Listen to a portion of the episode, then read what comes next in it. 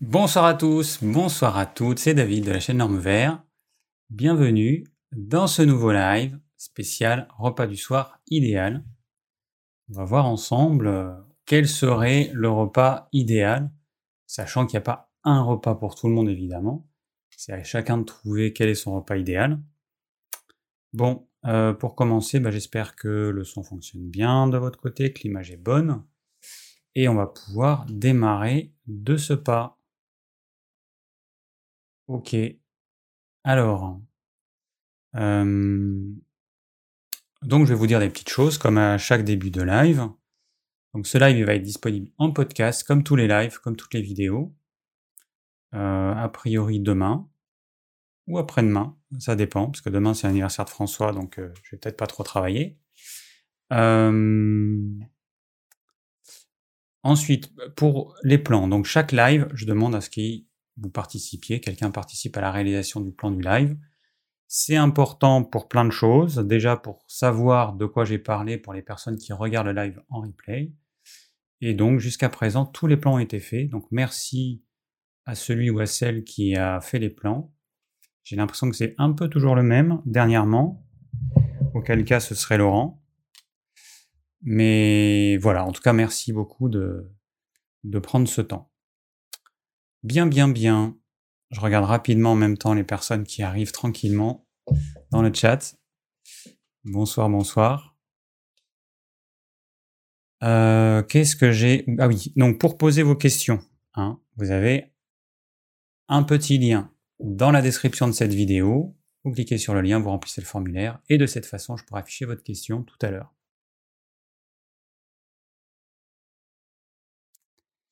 Euh, il y a François qui me dit qu'il accède pas à ma vidéo. Bah, je sais pas pourquoi tu n'y accèdes pas. Euh, euh, bon, alors j'en étais où? Oui, donc pour les questions, voilà, vous avez un lien dans la description de cette vidéo. et puis voilà, et puis, et puis, et puis, c'est bon. ok. Bien. Alors, on va commencer par par quoi? Par l'actu de la semaine. Et l'actu de la semaine, elle commence comme à chaque semaine par mon repas du jour. Euh, mon repas du jour, euh, euh, donc c'est ça, ça, et on y arrive. Voilà. Alors mon repas du jour, bon, c'est quoi l'intérêt? Eh ben, C'est juste de vous donner des idées il n'y a pas longtemps, j'ai eu au téléphone Perrine qui m'a dit que ça l'aidait beaucoup. Euh, ça l'inspirait, ça lui donnait des idées de, de, de, découvrir ses assiettes. Euh, il y a une chose qu'elle m'a dite, c'est que ben, alors, non, je vais vous expliquer après. Je vais vous expliquer après quand je vais arriver sur le plat plutôt. Alors, on va commencer par quoi? Eh ben, par une bonne assiette de crudité. En bas à gauche, euh, en fait, en bas à gauche, c'est du chou chinois. J'étais en train de me, j'étais en train d'hésiter avec de l'endive. Je me suis dit, pas manger d'endive à midi. Euh, en bas à gauche, c'est du chou chinois, mais quand on arrive vers le cœur, c'est bien jaune. En bas, c'est du céleri branche. Là, encore une fois, c'est les branches toutes tendres quand on arrive vers le cœur. En haut à droite, de la chicorée. Et tout au fond, du radis, un radis euh, un peu violet. Champignons de Paris frais. Voilà, une petite assiette de crudité. Alors, euh, mon tempérament fait que il ne faut pas que je mange trop de crudité. Parce que je suis un tempérament mince, avec un feu digestif qui va beaucoup mieux, mais qui pourrait être encore mieux. Et manger trop de crudité, ça va me demander trop d'énergie, ça va alourdir ma digestion, et puis ça va prendre de la place pour le reste. Pas trop de crudité, donc là, j'essaie de, de faire une assiette avec un petit peu moins de choses, sachant qu'il y a pas mal de choses feuilles donc ça prend beaucoup de place, mais euh, voilà, ça se digère assez facilement, assez rapidement. Donc il faut faire en fonction de son tempérament. Alors, ah bah Perrine, voilà. Bonsoir Perrine, je vais parler de toi dans quelques instants. Euh, ensuite, qu'est-ce qu'on a mangé? Des huîtres, trois huîtres. Trois huîtres, euh, presque tous les jours. Voilà, c'est une habitude. bon, on aime ça, et puis on a, on a l'opportunité de pouvoir en manger. des huîtres qui viennent du bassin d'Arcachon. Euh, ensuite, on a mangé quoi? Un plat qui est celui-ci. Alors, petit morceau de poulet. Alors ça, c'est une, je sais pas si c'était une poule ou un petit, euh, poulet, peut-être une poule, un peu maigrelet, euh, avec de la saucisse euh, artisanale de chez nous. En fait, ce que je fais parfois, la saucisse, je trouve ça un peu gras. Alors, ça reste une charcuterie, mais c'est pas comme le saucisson, comme tout un tas de charcuteries qui ont été transformées. Ça reste relativement simple, en tout cas quand c'est fait de façon artisanale. Et je trouve ça un peu gras, donc j'en mets un petit peu. Alors là, on voit pas, mais c'est pas la version la grosse saucisse de, Toulouse. C'est le diamètre des, euh, petites saucisses, euh, euh, les knackis. Voilà. Donc je rajoute un petit peu de saucisse qui est relativement grasse, avec une viande qui n'est pas trop grasse, sauf que là, nous, on mange la peau et donc elle est un peu grasse, mais bon, a priori, c'est du bon gras, vu ce nos poules. Euh, voilà, donc j'associe les deux euh, en petite, voilà, en petite quand il n'y a pas assez. Là, il n'y avait pas assez de poulet. Parce que vous enlevez les os, vous enlevez la peau, ça fait pas beaucoup de viande. Donc voilà. Et puis on a derrière du chou que j'ai fait du chou blanc que j'ai fait revenir dans de la graisse de canard. Euh, là, en début d'année, on a fait des canards gras avec des amis. Et alors nous, on fait pas les confits, on, on fait pas tout ça. C'est vraiment très dur à digérer, c'est enfin, vraiment indigeste. On, les cuisse de canard, on les met au congélateur, on les fait cuire euh, en soupe. Euh, les ailes, tout ça pareil. Euh, mais on récupère, voilà, il nous donne un peu de graisse de canard.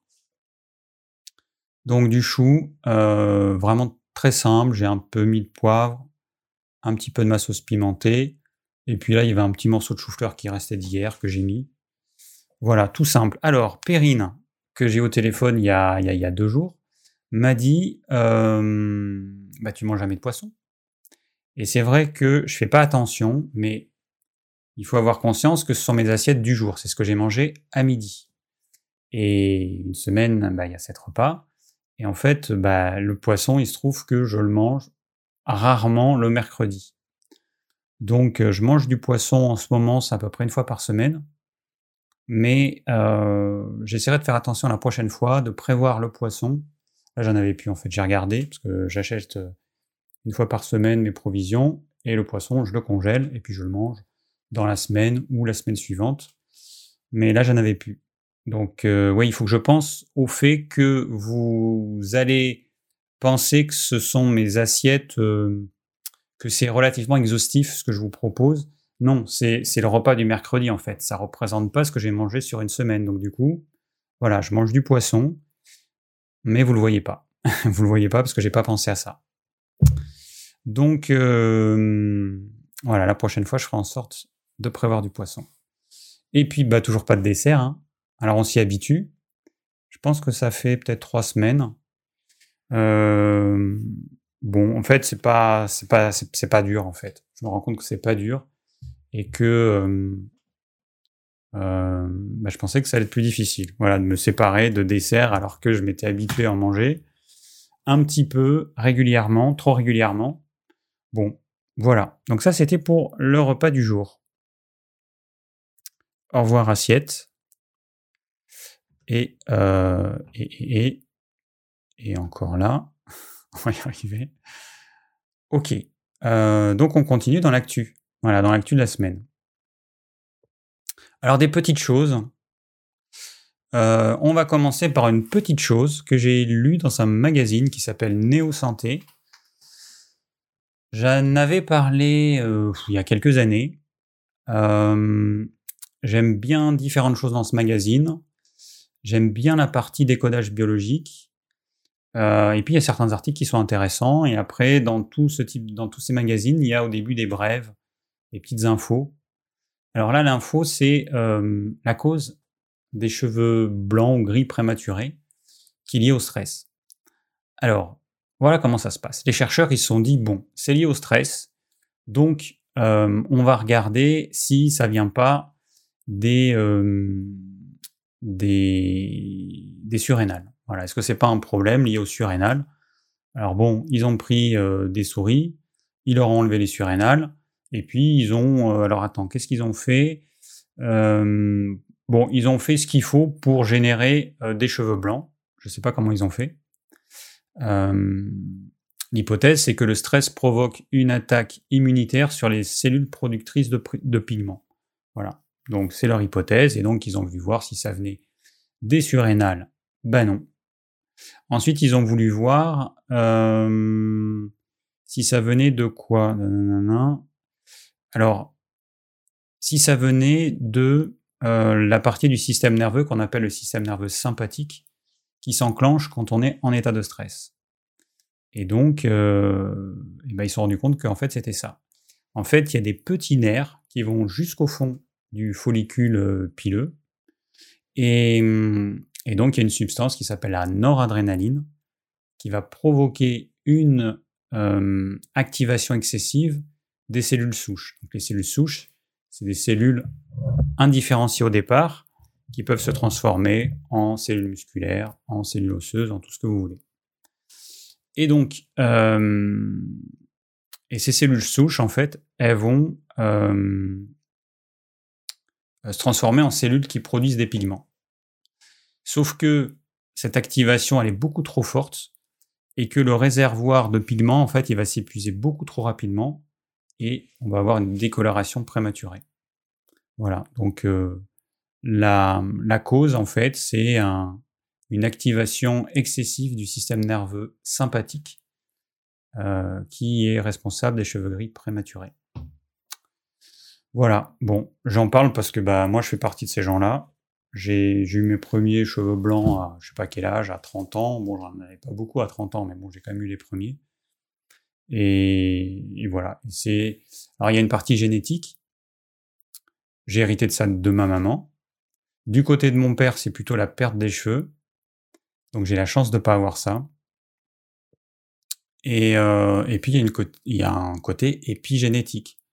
La génétique, c'est ce qu'on a qui ne bouge pas euh, sauf exception, mais a priori ça bouge pas, euh, de la naissance à la mort, et l'épigénétique, c'est l'expression des gènes. On a, alors vous imaginez que euh, tous nos gènes, c'est comme un grand livre de recettes de cuisine. Ces recettes, en fait, ce sont des protéines, et que on a des, on est capable de fabriquer toutes sortes de protéines. Certaines qui vont nous être bénéfiques, alors je schématise, hein, mais certaines protéines, vont nous être bénéfiques, et puis d'autres, elles vont, vont pas être bénéfiques. Donc euh, certaines vont nous protéger de certaines maladies, puis d'autres, elles vont générer des maladies. Voilà, donc l'épigénétique eh ben, va dépendre de notre mode de vie. Alors forcément, l'état de stress, il a un rôle hyper important, la qualité du sommeil, l'alimentation, l'activité physique, etc. Les relations, euh, les relations avec les autres personnes, tout ça, ça va jouer. Alors ensuite, euh, ah oui, petite, alors j'ai vu euh, Cache Investigation. Intéressant, moi je regarde à chaque fois, j'adore. J'adore quand Elise Lucet euh, court après les, les, les patrons de, de boîtes. Alors attends, qu'est-ce que je voulais mettre? C'était... pourquoi il m'a pas changé le nom? Ça doit être ça. Voilà. Super profil et multinational s'habille en vert. Bon, alors je vais pas vous raconter tout le truc parce que c'est pas très, intéressant. On voit la tour totale, Total Énergie. Ce qui est intéressant, c'est qu'il y a un truc que j'avais pas compris. Ils expliquent l'arnaque de la compensation carbone en plantant des arbres. C'est quoi cette arnaque? Il y a une société comme Total Énergie qui va payer un intermédiaire, une autre société, dont le but est de planter des arbres au nom de Total Énergie.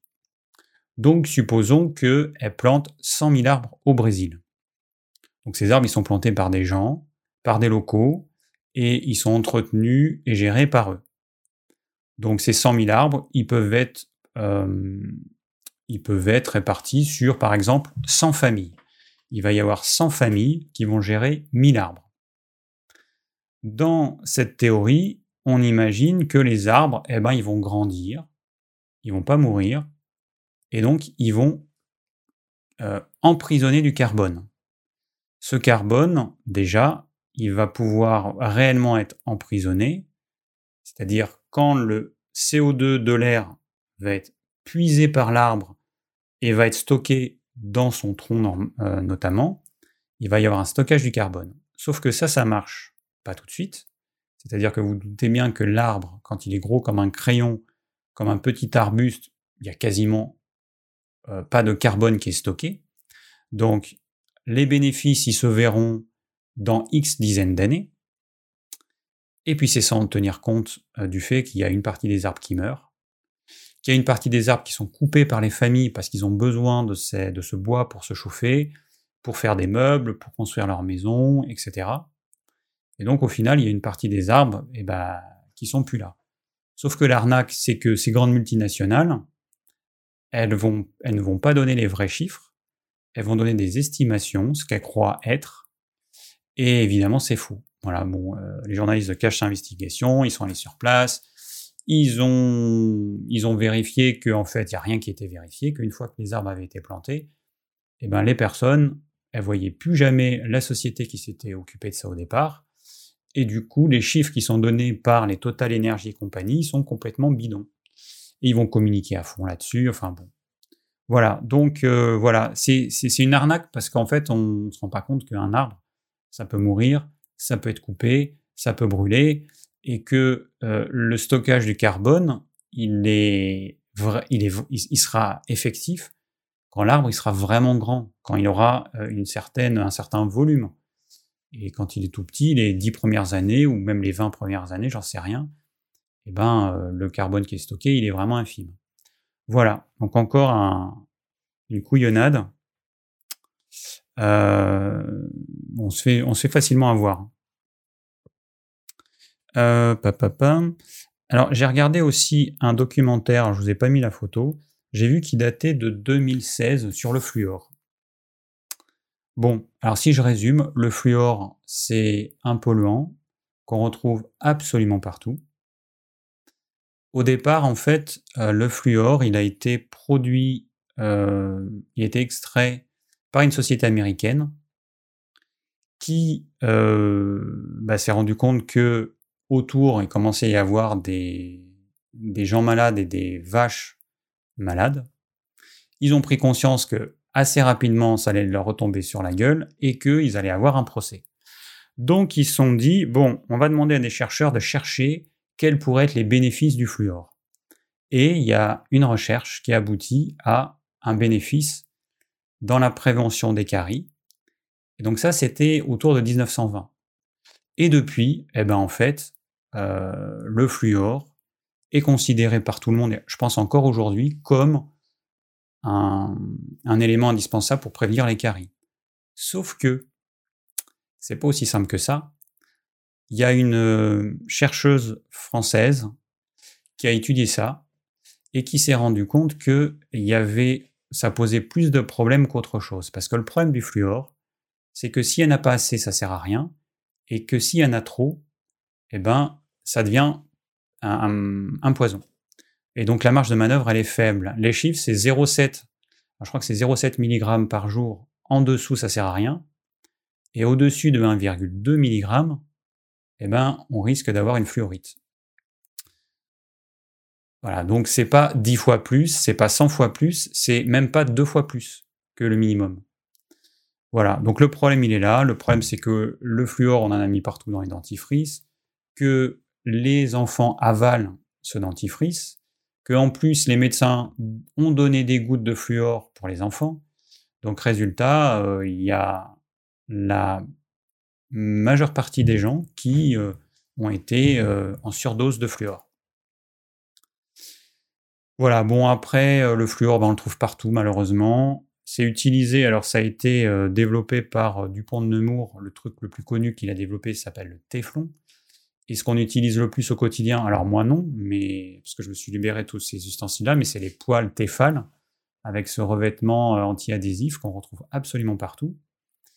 Bon, voilà, donc euh, quand on chauffe trop la poêle, il y a des vapeurs toxiques. Euh, mais le problème, c'est que le téflon, on le retrouve dans des vêtements, dans des chaussures, dans des meubles, on le retrouve absolument partout. Dans les petits papiers, vous savez, les petits papiers euh, pour faire des, euh, des, cupcakes ou des petits gâteaux, là, les petits papiers euh, Hein, vous voyez, petit papier jetable, cuisson, petit, petit papier euh, cuisson jetable, je sais pas comment ça s'appelle, pour faire style des cupcakes, euh, des cupcakes. Et ben là, ils en mettent aussi. Voilà, c'est pour que ça n'adhère pas. Donc, euh, un, empoisonnement général. dans certains pays, alors je me rappelle plus parce que du coup, je faisais la cuisine en même temps et puis je suis parti. Je sais plus dans quel pays c'était. Euh, les femmes, donc il y a un médecin qui a étudié euh, les, euh, euh, bah, les nourrissons, et il s'est rendu compte que les nourrissons qui été allaités le plus longtemps, c'est ceux qui avaient le plus de fluor. Et du coup, et ben aujourd'hui, les femmes sont obligées de ne pas allaiter trop souvent, ne pas dépasser 3 à 6 mois, si elles veulent pas que leur nourrisson soit, soit empoisonné au fluor. C'est un vrai problème parce que ça peut entraîner plein plein de choses, des problèmes cardiovasculaires, euh, des problèmes de thyroïde, euh, certains cancers, euh, les os qui se qui s'effritent parce que le fluor va prendre la place du calcium. Enfin voilà, plein plein plein de problèmes. Donc voilà, attention, dès qu'un vêtement est imperméabilisé, que l'eau glisse dessus, il y a des chances qu'il y ait du fluor les chaussures pareilles, les meubles, enfin les, tissus de certains canapés, tout ça, attention. Les trucs anti-taches ou l'eau glisse, généralement il y a du fluor. Bon, voilà, c'est pas très réjouissant, mais bon, c'est comme ça. ça fait partie des choses qu'il faut savoir. Il faut en avoir conscience. Donc, si vous avez des enfants, pas de dentifrice au fluor, pas de goutte au fluor. Le problème, en fait, la, médecin qui, euh, qui a étudié ça en France, bah, le problème, elle, elle demande aux parents s'ils prennent du sel enrichi, en fluor, si euh, comment leurs enfants se brossent les dents, la quantité d'antifrice qui est mise sur la brosse à dents et tout. Ouais, mais le problème, c'est que le risque, il est trop grand. Si la maman ou le papa fait pas attention que le gamin il avale le dentifrice, par exemple, euh, ou si l'enfant met lui-même son dentifrice et qu'il en met trop. Parce qu'en fait, faut en mettre la taille d'un petit poids. Ça, c'est la taille idéale qu'elle conseille. Alors que tout le monde met, comme on a vu dans la pub, toute une longueur. Bon, moi, j'ai pas de problème, je fais mon dentifrice, donc euh, je m'en fous. Je suis pas concerné, mais voilà, si on est concerné par ça, attention. Et euh, oui, ce que je voulais dire, c'est que ben, entre 0,7 mg et 1,2 mg, c'est tellement infime de passer en excès que moi, à sa place, à cette médecin, bah, je déconseillerais toutes les sources de fluor, en fait, sachant qu'il n'y en a pas que dans le dentifrice, pas que dans le sel euh, euh, enrichi en fluor, qu'il y en a aussi dans les vêtements et dans plein d'autres choses. Donc euh, voilà, moi c'est juste le truc, c'est que je conseillerais de supprimer toutes les sources qu'on peut supprimer pour limiter la casse. Alors après, on va parler de de ça non, ça, on va plus en parler. On va parler de alors un petit logo, un petit logo, un petit cœur arc-en-ciel. Je me suis dit, euh, ça va être le moment euh, LGBT. Je vais vous parler de, voilà, je viens d'afficher l'image, mais de certaines séries, de certains films qui euh, parlent de, alors, qui parlent de femmes, il y a toujours eu, mais dans lesquels, eh ben, on parle de, de, tout type de femmes, des femmes de couleur évidemment, des femmes enfin tout type de d'ethnie, et puis de lesbiennes. Et c'est vrai que je me rends compte, là je disais ça à François il n'y a pas longtemps, je dis mais euh, c'est fou, toutes les séries, tous les films qu'on regarde, il y a des lesbiennes. Et ça m'est venu en regardant le film euh, sur Whitney Houston, là qui vient de sortir, qu'on a beaucoup aimé, et, et dans lequel j'ai appris, ou alors j'avais oublié que Whitney Houston, en fait, elle était lesbienne. Elle s'est mise avec un homme parce que, bah, vous doutez bien que milieu des années 80, eh ben, c'était pas possible autrement. Et cet homme, bah, il a complètement détruit. Mais elle était avec une femme, Robin, qui, euh, dès le début, qui, euh, qui l'a soutenue, qui l'a aidée. Et en fait, euh, elle a été obligée de. Alors, elle voulait aussi avoir une famille. Je pense qu'à l'époque, bah, on ne pouvait pas concevoir que ça se fasse entre deux femmes. Aujourd'hui, c'est possible. Donc euh, voilà. Et puis après, je me suis rendu compte que bah, plein d'autres films. Alors, le dernier Marvel, euh, Black Panther, euh, Wakanda Forever, pareil. Alors bon, c'est fugace, mais pareil. Il y, a, il, y a, y a deux femmes qui sont un bisou à un moment donné. il y a une série que j'ai vue que j'ai beaucoup aimée, Hunters, c'est les chasseurs, enfin en français traduit par la chasse. La saison 2, donc, elle est vraiment, vraiment sympa. La saison 1, un peu dure parce que l'histoire, c'est des, des juifs dans les années 70 qui se rassemblent pour, euh, pour tuer euh, les nazis qui restent euh, aux États-Unis, qui ont été accueillis par les Américains pour les, leurs compétences scientifiques. Voilà, durant la Deuxième Guerre mondiale, ils ont fait plein d'expériences horribles, mais ils ont acquis une expérience et les Américains ont voulu pouvoir bénéficier de, cette expérience. Et ils ont fait venir des nazis aux États-Unis. Voilà, et donc la série se base là-dessus. J'ai beaucoup, beaucoup aimé cette série. Et euh, bah, notamment, il y a voilà, un couple de femmes. Et puis, bah, j'avais parlé de A League of Their Own, donc une série euh, que j'ai beaucoup aimé aussi.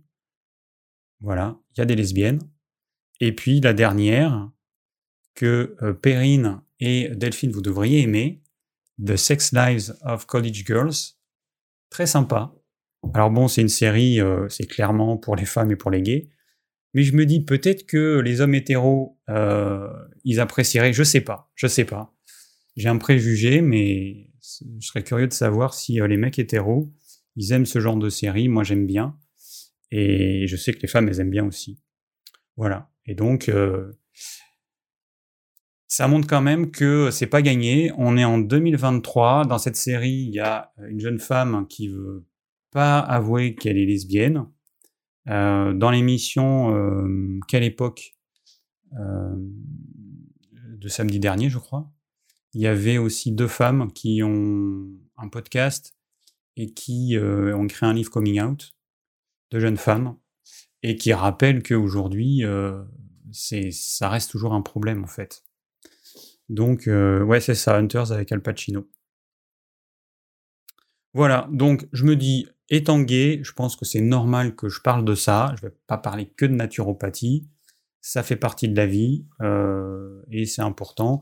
Et puis avec ce qui s'est passé euh, également euh, il n'y a pas longtemps, le jeune qui s'est suicidé, le jeune de 13 ans qui s'est suicidé parce qu'il était harcelé à, à, son école, tout le monde le savait et personne n'a rien fait. Je me dis, voilà, en 2023, je, j'ai du mal à concevoir que ça existe toujours en fait.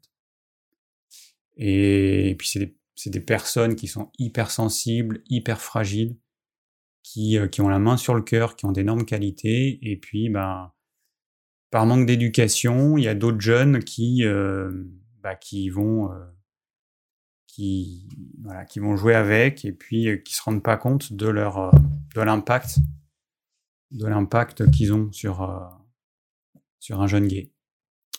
Et dernière petite chose, dans cette série, euh, il y a un truc qui m'est venu, donc là, rien à voir avec le, LGBT.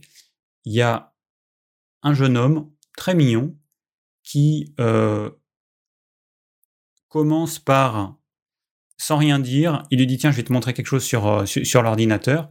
Et puis à une fille, il lui montre un porno. Donc sur le moment, elle a été hyper gênée. Elle savait pas trop quoi faire, elle en parle avec ses copines, sait pas trop. Ses copines lui disent qu'il est un peu chelou et que bon, il faut il faut l'éviter. Ensuite, une autre fois, euh, elle est seule avec lui et il se frotte, il frotte sa, sa, bite, je sais pas comment dire, frotte sa bite contre elle. Et donc, euh, forcément, elle est plus que gênée.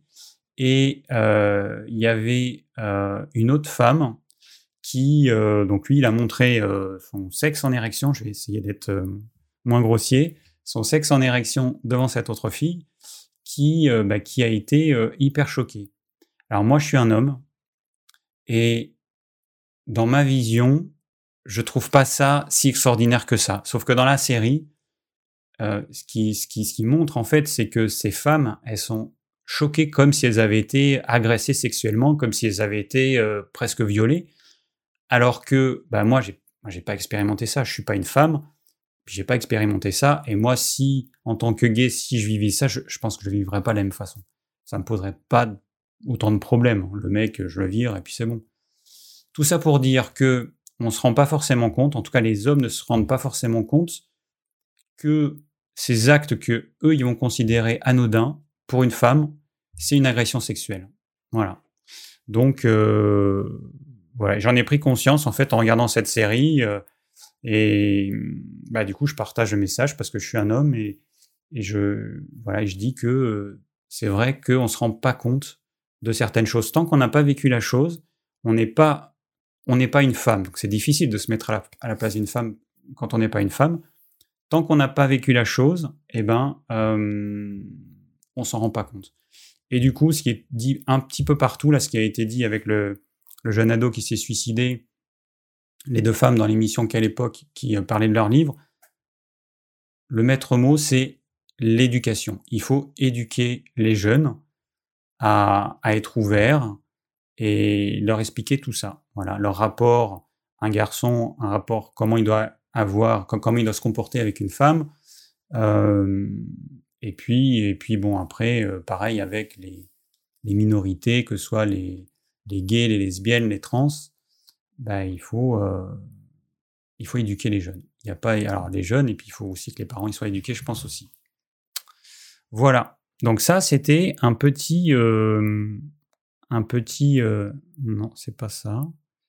Ça, je peux. Et ça, voilà, c'est ça. voilà.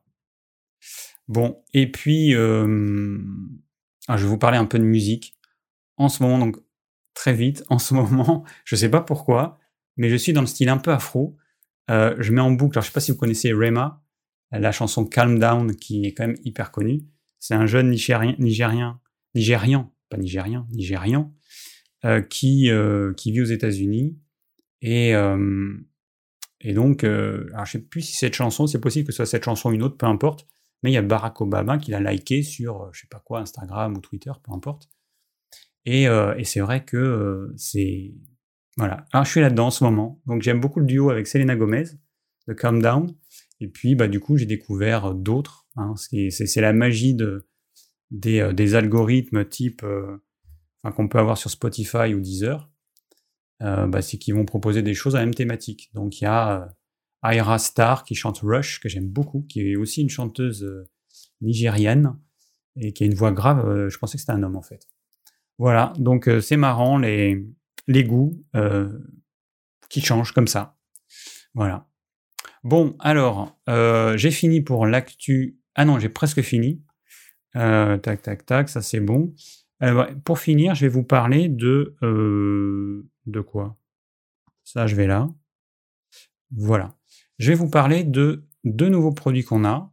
Alors, je vous avais parlé la dernière fois de vitamine B12 qui est une nouveauté sur notre site. Vitamine B12 qu'on a faite pour les végétaliens et les véganes. On, a euh, des gélules en pullulane. Pullulane, c'est fait à base de tapioca. Voilà. Et puis, on a une nouvelle vitamine. C'est pareil, en fait. Quand vitamine B12, il y a plein de types de vitamine B12. Celle qu'on propose, c'est la plus assimilable. Et pour euh, la vitamine B9, c'est pareil. Donc, la vitamine B9, c'est l'acide folique ou les folates. Et on a euh, choisi ce qui se fait de mieux aujourd'hui. Ça s'appelle 4 foliques. Et donc, c'est euh, plusieurs folates. Voilà. Et donc, ah oui, d'ailleurs, c'est ça que je voulais dire parce que j'ai dit justement à Perrine au téléphone. donc, vous voyez ici dans la composition, dans une gélule, on peut mettre à peu près 3 400 mg d'actifs de poudre. C'est un volume à remplir. Nous, là, la vitamine B9, on en a mis 0,7 mg, même pas 1 mg, sachant qu'on peut aller jusqu'à 400 mg. Donc la plupart de nos concurrents, qu'est-ce qu'ils rajoutent? Ils rajoutent du vide. Ils rajoutent dans la gélule de la maltodextrine, différents additifs, du stérate de magnésium, euh, ils peuvent rajouter euh, la fibre d'acacia, ils peuvent rajouter euh, différents trucs, mais qui n'ont aucun intérêt. Nous, on a décidé d'ajouter de la spiruline bio. Alors, sauf qu'on ne peut pas mettre dans la composition qu'elle est bio, parce qu'on utilise une gélule en pullulane. Si on avait mis si on avait utilisé une gélule en gélatine de poisson, même non bio, on aurait eu le droit de mettre que c'est la spiruline bio. Mais comme c'est de la pululane, on n'a pas le droit parce que c'est pas considéré comme un ingrédient agricole euh, accepté dans les produits bio. Bon, c'est une aberration, mais c'est comme ça. Bon, en tout cas, nous, chaque fois qu'on met de la spiruline, elle est toujours bio dans nos compléments alimentaires. Et donc voilà. Donc on s'est dit, au lieu de mettre que de la vitamine B9 et de la maltodextrine, qui est rien d'autre que du sucre, eh ben on va mettre de la spiruline. Bon, après vous regarderez hein, les intérêts de euh, la vitamine B9. C'est évidemment, bon les femmes elles savent, hein, parce qu'en cas de grossesse, il faut faire attention à ne pas être carencé. Ça peut entraîner euh, des malformations euh, chez le, le futur nouveau-né. Donc, mais c'est utilisé en cas de fatigue, en cas de plein de choses. Donc vous regarderez si ça vous intéresse. Et puis on a un dernier produit qui s'appelle Digest Plus. Alors là, c'est vraiment suite aux demandes qui m'ont été faites, notamment en consultation le gros problème de beaucoup de personnes qui ont suivi un régime alimentaire qui a flingué leur estomac, qui, ont, qui a éteint leur, tube, leur feu digestif, elles n'arrivent plus à digérer. Alors comment faire? Bah, La solution, au moins transitoirement, c'est de euh, prendre des enzymes digestives. Donc, on a choisi un produit. Alors, vous voyez, quand il y a un petit R, c'est que c'est une marque déposée. Donc, c'est le Z-Mate Max qui en fait associe 10 enzymes digestives. Donc là, vous avez le total, enfin, la, description de toutes ces enzymes.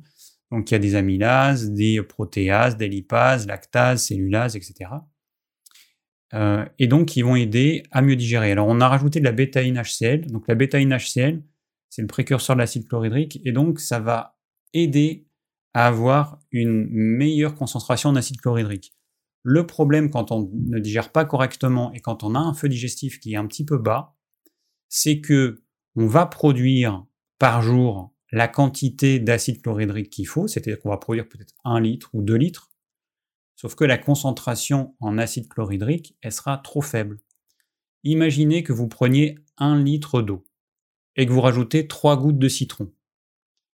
Ensuite, vous prenez 1 litre d'eau dans une autre bouteille et vous rajoutez 10 citrons. Vous vous doutez bien que la bouteille avec les 10 citrons, elle sera beaucoup plus acide que celle où vous avez mis uniquement 3 gouttes. Eh bien dans votre estomac, c'est pareil. Vous allez produire du liquide, du liquide acide, mais qui ne sera pas assez acide. La concentration en acide chlorhydrique sera trop faible pour que la digestion puisse se faire correctement, puisque pour qu'elle se fasse correctement, il faut que le pH descende très bas. pH bas égale beaucoup d'acidité. Donc ce n'est pas suffisamment acide pour digérer correctement votre repas, pour euh, pouvoir euh, assimiler correctement la vitamine B12, le fer, euh, le calcium, digérer correctement les protéines, c'est pas suffisamment acide. Et donc le, la bétaïne HCl sert à ça. Voilà, donc c'est pour ça qu'on a ajouté en plus la bétaïne HCl dans le Digest. Voilà, donc j'ai tout dit. Euh, maintenant, on va pouvoir passer euh, à la thématique du jour. Alors j'ai vu que euh, Lys m'a dit, peut-on avoir ta recette de dentifrice? Alors ma recette de dentifrice, elle est très simple parce que je l'ai faite il y a hier, donc je m'en rappelle. J'ai mis 100 g de carbonate de calcium, 100 g d'argile blanche. Alors il faut faire attention parce que des fois j'ai acheté des argiles blanches. Alors je ne sais plus si c'était le carbonate de calcium ou les argiles blanches, mais je crois que c'est argile blanche. Des fois, il y a un petit peu de sable ou il y a quelque chose. Quand vous brossez les dents et quand vous sentez qu'il y a des, petits trucs, eh ben, elle n'est pas bonne. Voilà. Donc, si vous faites la recette et que vous utilisez et que c'est parfaitement doux, il n'y a rien, nickel. Si jamais vous sentez qu'il y a des petits grains, c'est pas bon, changez de marque. Euh, donc 100 g d'argile blanche, 100 g de carbonate de calcium, 30 gouttes d'huile essentielle de menthe poivrée, 120 g d'eau, 30 g d'huile d'olive. Je prends un bocal qui est suffisamment grand, euh, je mets tout ça, j'agite, c'est prêt. Éventuellement, avec un couteau, je remue et puis je remplis après des petits pots. Je garde mon gros pot au frigo et je remplis des petits pots et c'est ça que j'utilise. Donc c'est tout simple à faire, ça demande vraiment peu de temps. Pas de bicarbonate parce que c'est trop agressif pour les dents. L'argile verte aussi, elle est trop... Pas... Non, je vais pas y arriver quoi. Attendez, bougez pas, il me faut un petit coup de, vodka.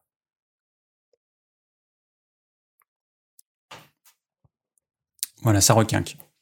Alors, euh, non, c'est pas ça que je voulais faire. Euh, non, c'était pas ça. David, concentre-toi. C'était ça que je voulais faire pendant que je parlais. On va y arriver ou quoi? Alors attendez, c'est ça. Voilà. Compliqué. Euh, argile verte, euh, trop, trop abrasif. Euh, bicarbonate de soude, trop abrasif. Et il y a l'argile blanche. quand elle n'a pas de ces petits grains là abrasifs, ces petits grains de sable, quand elle n'est pas assez pure, voilà, c'est bon. Le carbonate de calcium, c'est de la craie, c'est hyper tendre aussi. Et puis, et puis voilà, n'oubliez pas, n'en mettez pas 3 euh, tonnes, hein, juste la quantité qu'il faut.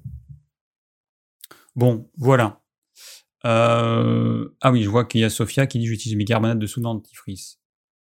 Voilà, donc bicarbonate de soude, hein, à éviter. Le bicarbonate de soude, c'est à faire uniquement sous forme de cure courte, maximum une semaine, pour son côté abrasif. Faut pas le faire sur le long terme. D'ailleurs, pour revenir au fluor, quand vous euh, ingérez trop de fluor, notamment avec du dentifrice fluoré que vous avalez, ou quand vous prenez des gouttes de fluor, la fluorite, eh ben, euh, ça entraîne un émail qui est poreux.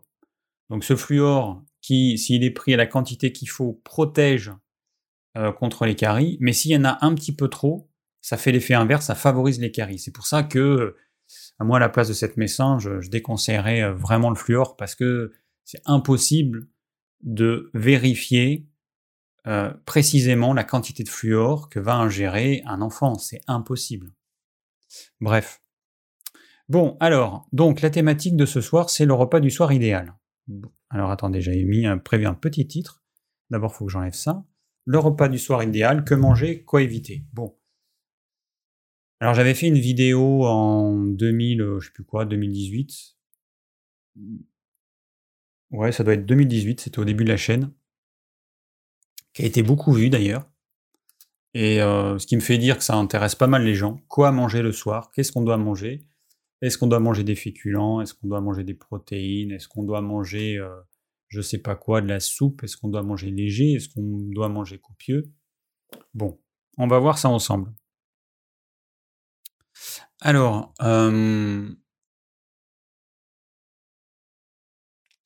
bon, déjà la première chose, idéalement, il faut manger quand on a faim. C'est l'idéal. Ça veut dire que le soir, on mange quand on a faim, pas quand c'est l'heure. Moi, ce que je conseille, c'est très simple, c'est que si vous avez mangé un repas de midi trop copieux, deux possibilités. Soit vous sautez le repas du soir, parce que vraiment vous n'avez pas faim. Soit vous décalez le repas du soir, soit vous mangez très peu, juste quelque chose de psychologique, parce que euh, vous pouvez pas ne pas manger quelque chose, mais voilà. Ayez conscience que si votre estomac il est encore à moitié plein du repas de midi, vous allez mal digérer et votre repas de midi et votre repas du soir, et vous allez mal dormir, et vous allez pas récupérer, le lendemain vous serez pas bien et c'est pas la solution. Donc déjà, on mange au bon moment ou quand on a faim. C'est une première chose. Ensuite, bah, on n'est pas tous égaux. Hein. Il y a des tempéraments différents, des tempéraments comme moi, frêles, des tempéraments euh, avec beaucoup plus de, matière, on va dire, beaucoup plus de, de muscles, beaucoup plus de gras, ce qu'on appelle les tempéraments dilatés en naturopathie. Il y a des personnes qui sont frileuses, d'autres qui ont toujours chaud, il y a des sportifs, des non-sportifs, des hommes, des femmes, euh, à différents âges. Donc on ne doit évidemment pas tous manger la même chose, c'est une évidence. Mais l'idée, euh, bah, l'idée c'est de comprendre un peu comment ça fonctionne pour que chacun puisse, euh, puisse adapter son repas avec les conseils que je vais donner. Alors, premièrement, écoutez votre corps. Vous vous êtes sûrement rendu compte que quand vous mangez tel ou tel aliment, ça passe plus ou moins bien. Moi, par exemple, je me suis rendu compte que les crudités le soir, c'était pas top. Je me rends compte que si je mange des légumes, légumes cuits, ça passe beaucoup mieux que si je mange des légumes crus. Donc, les crudités, moi, je les mange le midi. Et le soir, soit j'en mange pas du tout, soit je mange des légumes qui sont pas complètement cuits, un peu cuits à la chinoise rapidement. Euh, par exemple, ça peut être du chou chinois, ça peut être euh, des oignons, ça peut être des champignons de Paris. Alors, les champignons de Paris, bon, c'est un peu à part, je les mange euh, facilement crus le soir. Voilà. Donc, c'est une alternative, manger mi-cuit, mi-pas cuit. Mais bon, voilà, si vous regardez pas comment vous fonctionnez, personne ne pourra, le, pourra le faire à votre place. Donc ça, c'est important. Soyez quand même un minimum observateur de comment votre corps réagit en fonction de ce que vous, de ce que vous mangez. ensuite, bon, il est évident qu'un repas qui sera trop lourd à digérer, trop difficile à digérer le soir, ça va pas être top. Hein. C'est évident que vous allez moins bien dormir, que vous allez peut-être vous réveiller dans la nuit. Euh, donc c'est une évidence. Donc un volume trop important le soir ou des choses vraiment trop riches qui vont pas ensemble, c'est pas top. Par exemple, euh, donc moi parmi mes petits écarts, mes petits craquages, ça m'est arrivé de manger du pain avec du fromage le soir, ou alors des vasas avec du fromage. Et dans l'heure qui suit, ou les deux heures, ou les deux heures ou trois heures après, j'ai, je sens que j'ai des petites remontées acides. Je sens que c'est pas comme d'habitude, c'est pas normal. Donc là, bah, j'en ai conclu que chez moi, ça passe pas. Voilà, tout simplement. Que si je mange du fromage avec des légumes, c'est mieux mais c'est pas parfait. Alors le fromage, j'en mange pas au quotidien. Je vous ai expliqué très souvent pourquoi. C'est un aliment plaisir, c'est un aliment transformé, un aliment euh, euh, pour lequel on a du mal à se contrôler tellement c'est stimulant. C'est pas un bon aliment. Voilà. Et pour plein de raisons. Mais bon, voilà, des fois j'en mange. Euh, et je me rends compte que ça passe pas bien. Bon, bah, j'en prends note et c'est clair que je vais pas en manger souvent parce que je sais que ça va pas, ça va pas passer très bien. Ensuite, un repas avec beaucoup de protéines animales, enfin beaucoup. Un repas normal avec autant de protéines animales que de féculents, là encore une fois, chez beaucoup de gens, ça passe pas. Ça passe pas parce que la digestion, pour qu'elle puisse se faire idéalement, il faudrait que le féculent on le mastique vraiment suffisamment pour qu'il soit imprégné de salive. La viande, il faudrait idéalement qu'elle soit bien mastiquée, coupée en petits morceaux pour pas que ça fasse des trop gros bouts que ça reste pas trop longtemps dans l'estomac. Donc, euh, et ensuite, la viande, parfois, elle peut être trop cuite et donc devenir indigeste et elle va passer des heures et des heures en trop dans l'estomac. Donc, le problème, il est là il y a l'idéal que personne ne fait, et il y a la réalité. Et la réalité, c'est que les féculents sont jamais assez insalivés, que la protéine animale, pareil, elle est jamais assez mastiquée, ou alors elle est trop cuite. En tout cas, il y a plein de choses qui vont faire que ce mélange, il va mal se digérer, moins bien en tout cas que si la personne avait pris viande plus légumes, ou alors féculents plus légumes. Donc attention à ça. Euh, le sucre, le dessert ou quelque chose de sucré associé avec des féculents et ou une protéine animale, pareil. Ça passe pas bien. La plupart du temps, ça passe pas bien. Les fruits, pareil. Les fruits à la fin d'un repas, ça passe pas bien. Donc, ayez conscience de ça. Euh, pour vous donner des exemples, le soir, qu'est-ce qu'on peut manger? Eh ben, on peut manger par exemple des légumes cuits avec, euh, je sais pas moi, des œufs. Ou avec un morceau de poisson, ou avec un morceau de poulet. Ça, ça passe bien. Ou alors juste des légumes cuits avec, euh, avec euh, rien. Voilà, c'est possible. Ça dépend de votre faim, ça dépend de votre activité physique, ça dépend de plein de choses. Essayez. Ensuite, on peut manger des féculents. Par exemple, des fois, je me fais patates douces, pommes de terre, que je mets au four avec un peu d'huile d'olive. Voilà, on peut manger des féculents. Et moi, je me suis rendu compte, alors pour moi, je vous donne des exemples pour que, après, vous utilisiez ces exemples pour voir si ça vous parle, mais ce pas des règles absolues. Je me rends compte pour moi ce que ça fait. Après vous, regardez pour vous ce que ça donne aussi. Et pour moi, quand je mange par exemple ces féculents et que je me fais 2-3 œufs, alors nous c'est des petits œufs, hein, c'est pour ça qu'on en mange facilement 3 voire 4, euh, eh ben, je me rends compte que là ça se digère pas bien. Voilà. Donc euh, pour moi, ça va être plutôt des œufs et des légumes, mais euh, peu de féculents. Ou alors c'est la quantité qui va, être importante. Si je mange 3-4 œufs, et eh ben donc, ça, donc 4 œufs, ça équivaut à 3 œufs du commerce, pour vous donner une idée. Euh, si euh, je mange 4 œufs, par exemple, enfin 3 œufs, on va dire, eh bien, je vais manger très peu de féculents. Je vais manger un tout petit bout, parce que des fois, il y a des restes de, de la veille, donc je vais manger, je sais pas, de, deux petits bouts de patates, trois petits bouts de patates, et puis c'est tout. Voilà.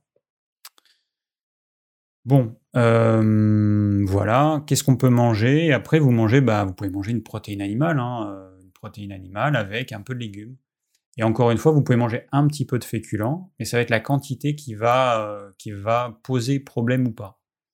À vous de voir. C'est à vous de tester, c'est à vous de voir. Alors, le truc que mangent souvent les gens le soir, c'est une soupe. Le, type de soupe que 95% des gens mangent, c'est une soupe mixée. C'est devenu à la mode. En plus, avec le thermomix, c'est vraiment un truc de feignasse. Euh, bon, après, euh, si vous avez un thermomix, euh, oubliez mes mots, mais bon, je peux pas m'empêcher de dire ça parce que franchement, faire enfin, acheter un appareil 1200 euros pour faire une soupe mixée, parce qu'il y en a en fait, ils l'achètent, ils font quasiment que ça. Je trouve c'est ridicule. Vous prenez une casserole ou une marmite, vous mettez à cuire vos légumes. Quand c'est cuit, vous mixez avec un mixeur plongeant. Alors, ça va peut-être vous faire gagner le thermomix, le, le mixage, Bon, une soupe, il n'y a pas besoin de la surveiller, ça ne peut pas attacher, hein, donc euh, ça cuit euh, une demi-heure, trois quarts d'heure, une heure, ça dépend ce que vous mettez comme légumes. Bon, je trouve pas quand même ça très compliqué. Bref, le problème de cette soupe mixée, j'en ai parlé quand même assez souvent, mais euh, je vais en reparler. Le problème de cette soupe mixée, c'est que c'est un aliment liquide.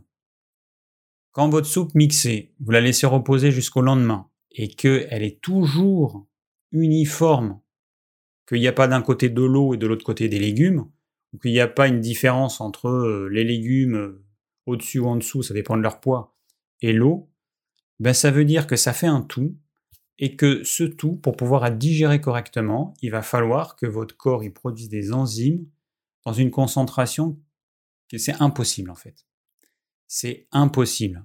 C'est-à-dire que quand vous mettez euh, un demi-litre, par exemple, de soupe dans votre estomac, pour arriver à digérer ça correctement, il faudrait que votre estomac fabrique plusieurs litres d'acide chlorhydrique juste pour avoir un pH suffisamment bas pour que les enzymes telles, que la pepsine, c'est parce que ça, me gratouille un peu là si je touche, c'est un peu en laine, excusez-moi, euh, pour que les enzymes puissent être actives. Donc du coup, votre soupe elle va rester trois plombes dans l'estomac. Votre corps ne sera pas capable d'avoir une concentration d'acide suffisamment importante donc le cardia, le sphincter qui est en haut de l'estomac, il va rester ouvert. Puis dès que vous allez vous allonger, quand vous allez au lit, remontez acide. Donc cette acidité qui va vous brûler l'osophage éventuellement la gorge, eh ben peut-être que le pH, je sais pas moi, il est peut-être à 3, 3,5 ou 4, j'en sais rien, peu importe. C'est suffisamment acide pour vous brûler, mais pas suffisamment acide pour pouvoir euh, faire en sorte que le cardia se ferme automatiquement, c'est-à-dire qu'il se ferme automatiquement quand le pH et entre 2 et 2,5. Et puis pas suffisamment bas ce pH pour que les, euh, macronutriments qu'il y a dans ces légumes puissent être prédigérés par euh, les enzymes de l'estomac, produites par l'estomac.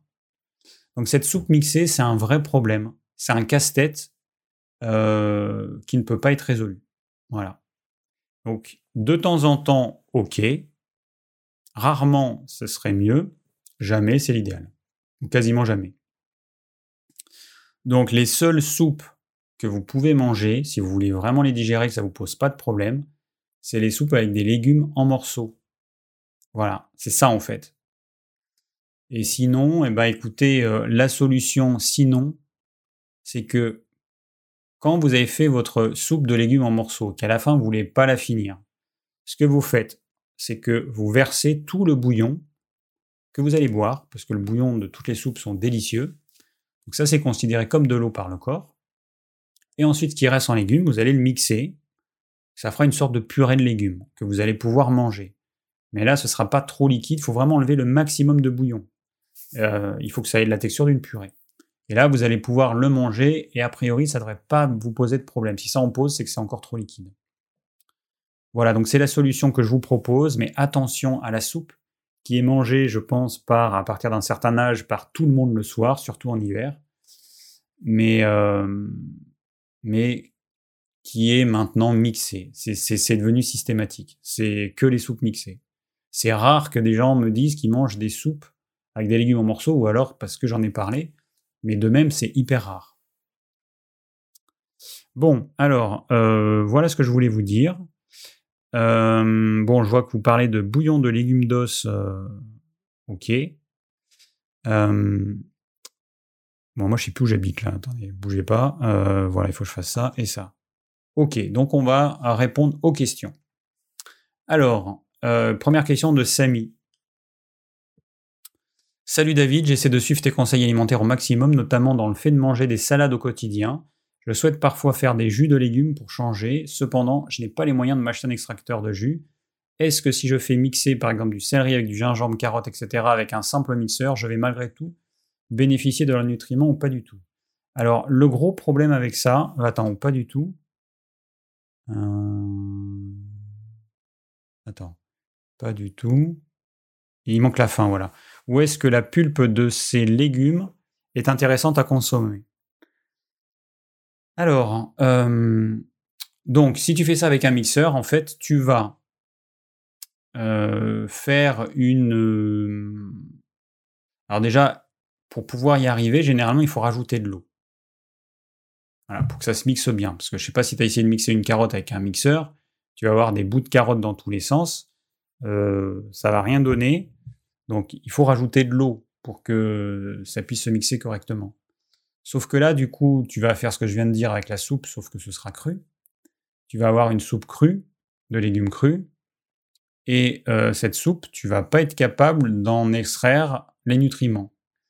N'oubliez pas, par exemple, si on prend l'exemple de la vitamine B12, la vitamine B12, pour que vous puissiez l'assimiler, il y a une substance qui est produite dans l'estomac qui s'appelle le facteur intrinsèque cette substance, pour pouvoir assimiler correctement la vitamine B12, il faut que le pH au niveau de l'estomac soit suffisamment bas. Sinon, votre vitamine B12, vous n'allez pas l'assimiler.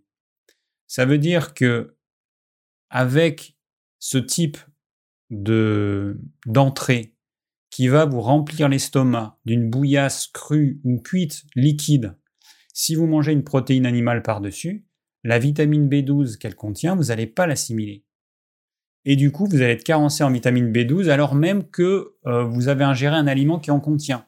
Ça, c'est tout le problème de l'alimentation. C'est qu'il y a des gens qui vont penser couvrir leurs apports en tels nutriments, en, en certains micronutriments ou en certains macronutriments.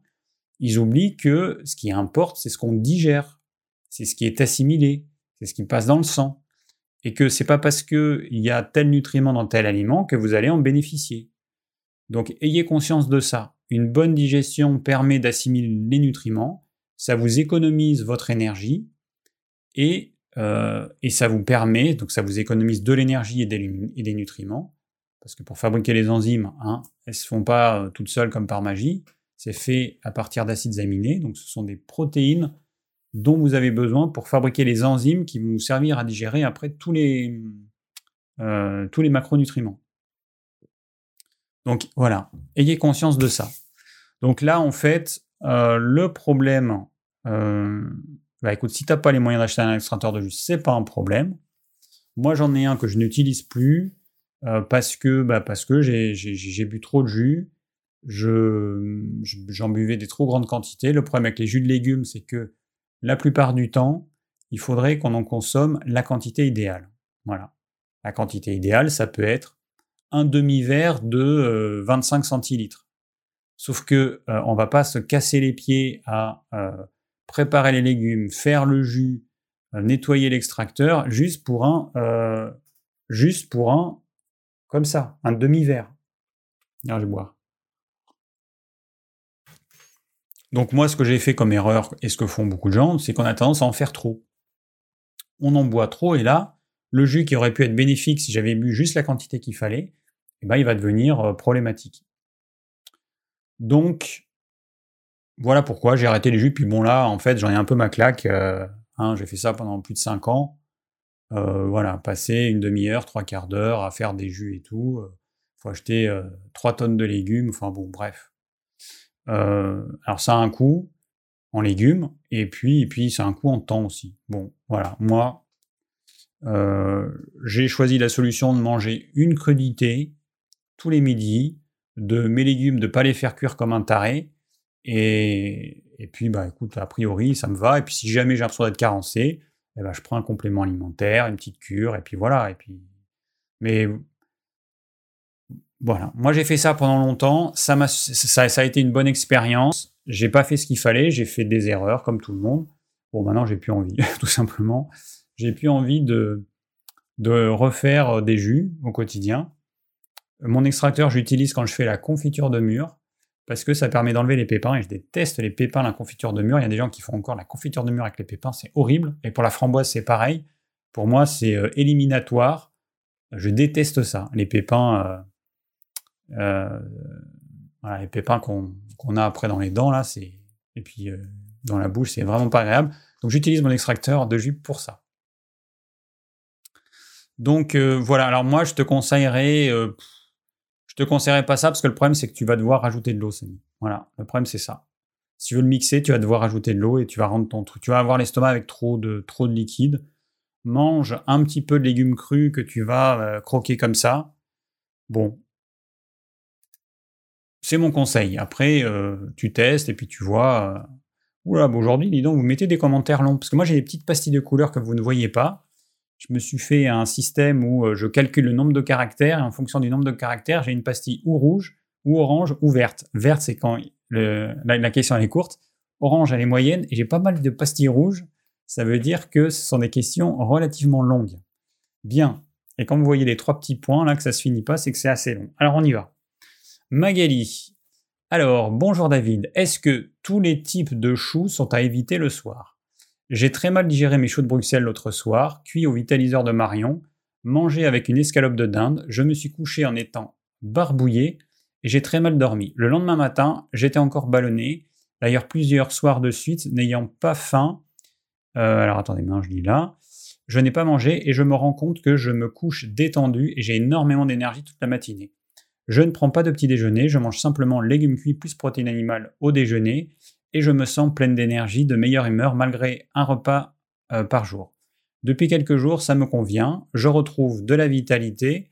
Moi qui a eu un feu digestif très faible, merci à toi pour tes laves qui apportent beaucoup. Alors en fait, Magali, euh, l'expérience qu'elle partage, eh ben c'est ce que je dis en fait. En fait, elle s'est rendue compte que quand elle faisait un repas qu'elle digérait mal, alors qu'elle apportait à son corps des nutriments potentiels et de l'énergie potentielle, eh ben, elle est plus fatiguée que si elle saute ce repas. C'est quand même fou. Un médecin nutritionniste, il va vous dire mais c'est n'importe quoi, c'est débile, il faut absolument manger, il faut pas sauter de repas. Bon, il tient pas compte du fait que c'est pas de l'essence qu'on met dans notre corps, c'est du pétrole à raffiner. Donc les aliments, notre corps, il doit les transformer en énergie. Et que si pour une raison X ou Y, il n'arrive pas à le faire, eh ben, ce qu'on a mis dans notre corps, enfin, c'est pas dans notre corps, mais ce qu'on a mis euh, dans le tube digestif, ça va être un poids mort, ça va être quelque chose qui va nous prendre plus d'énergie que ça nous en apporte.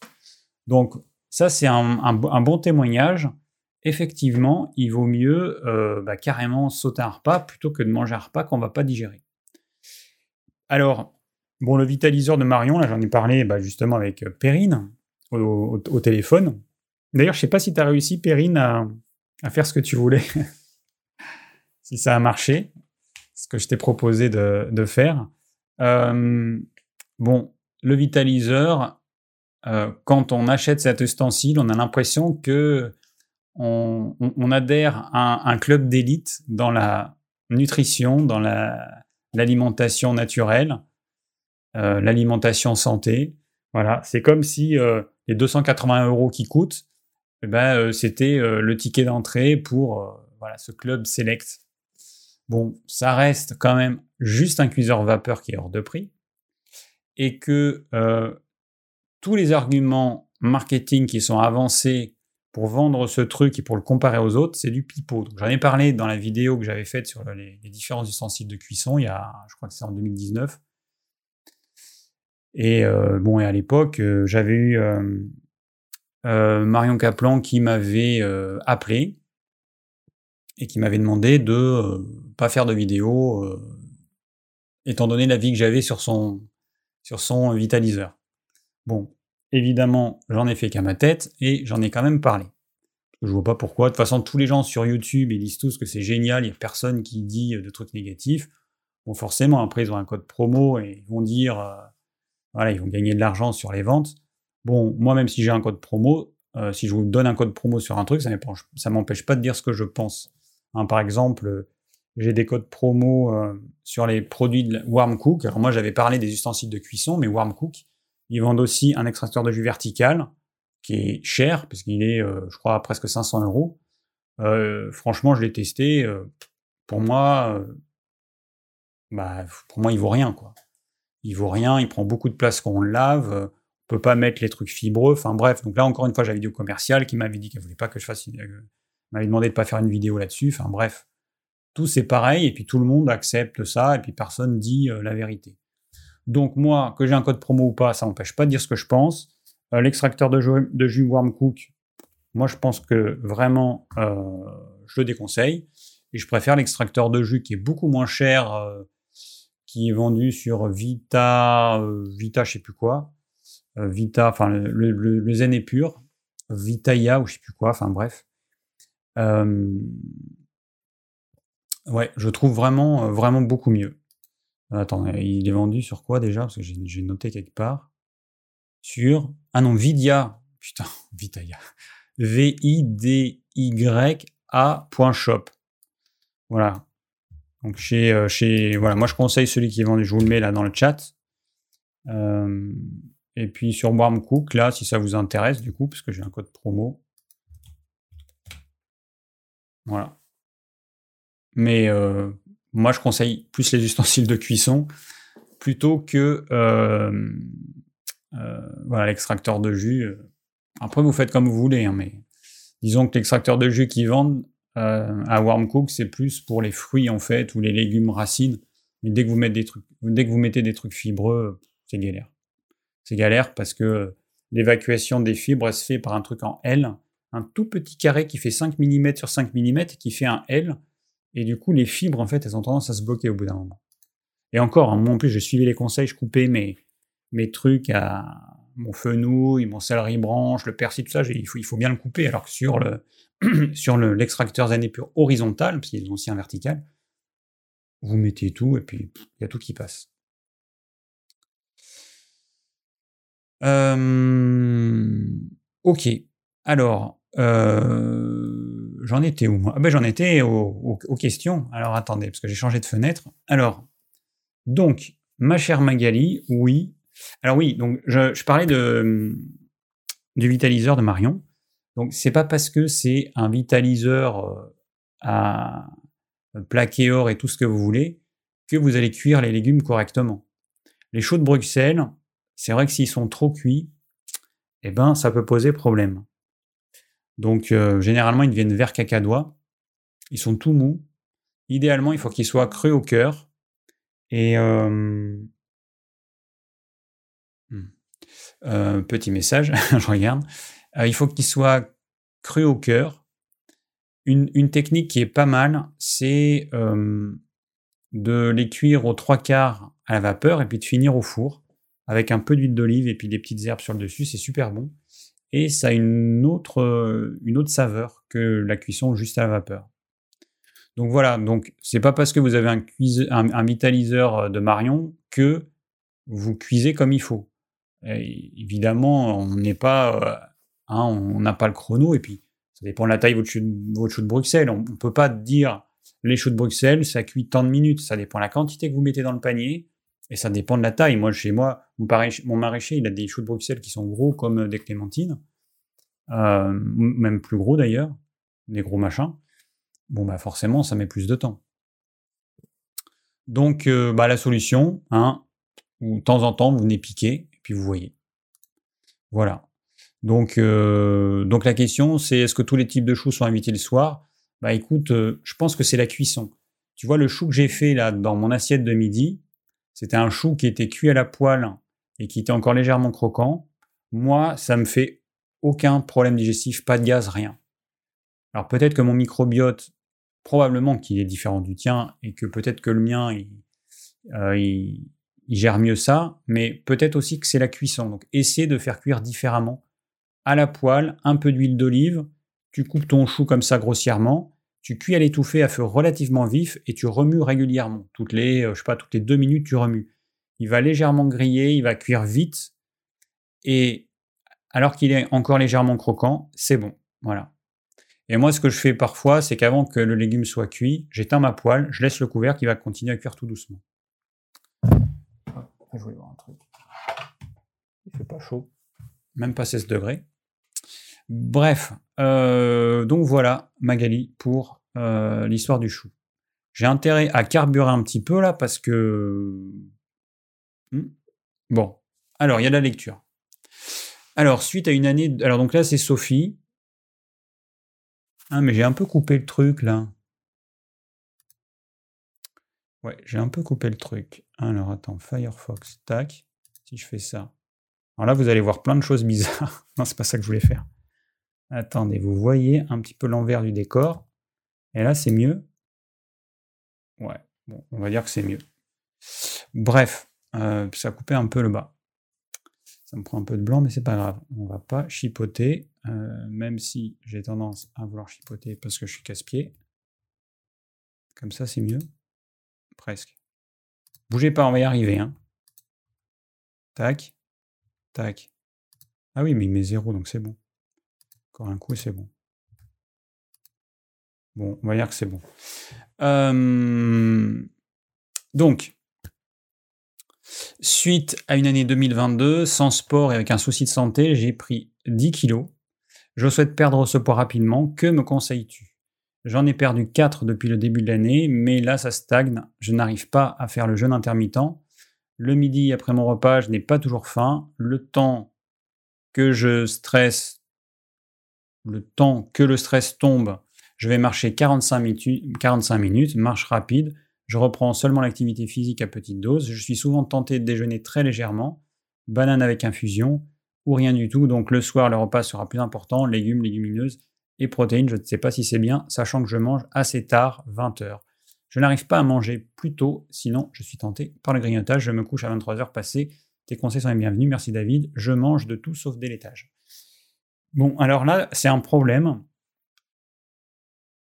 C'est un problème. Euh, c'est un problème. Alors le repas unique, déjà, c'est pas évident, c'est un problème.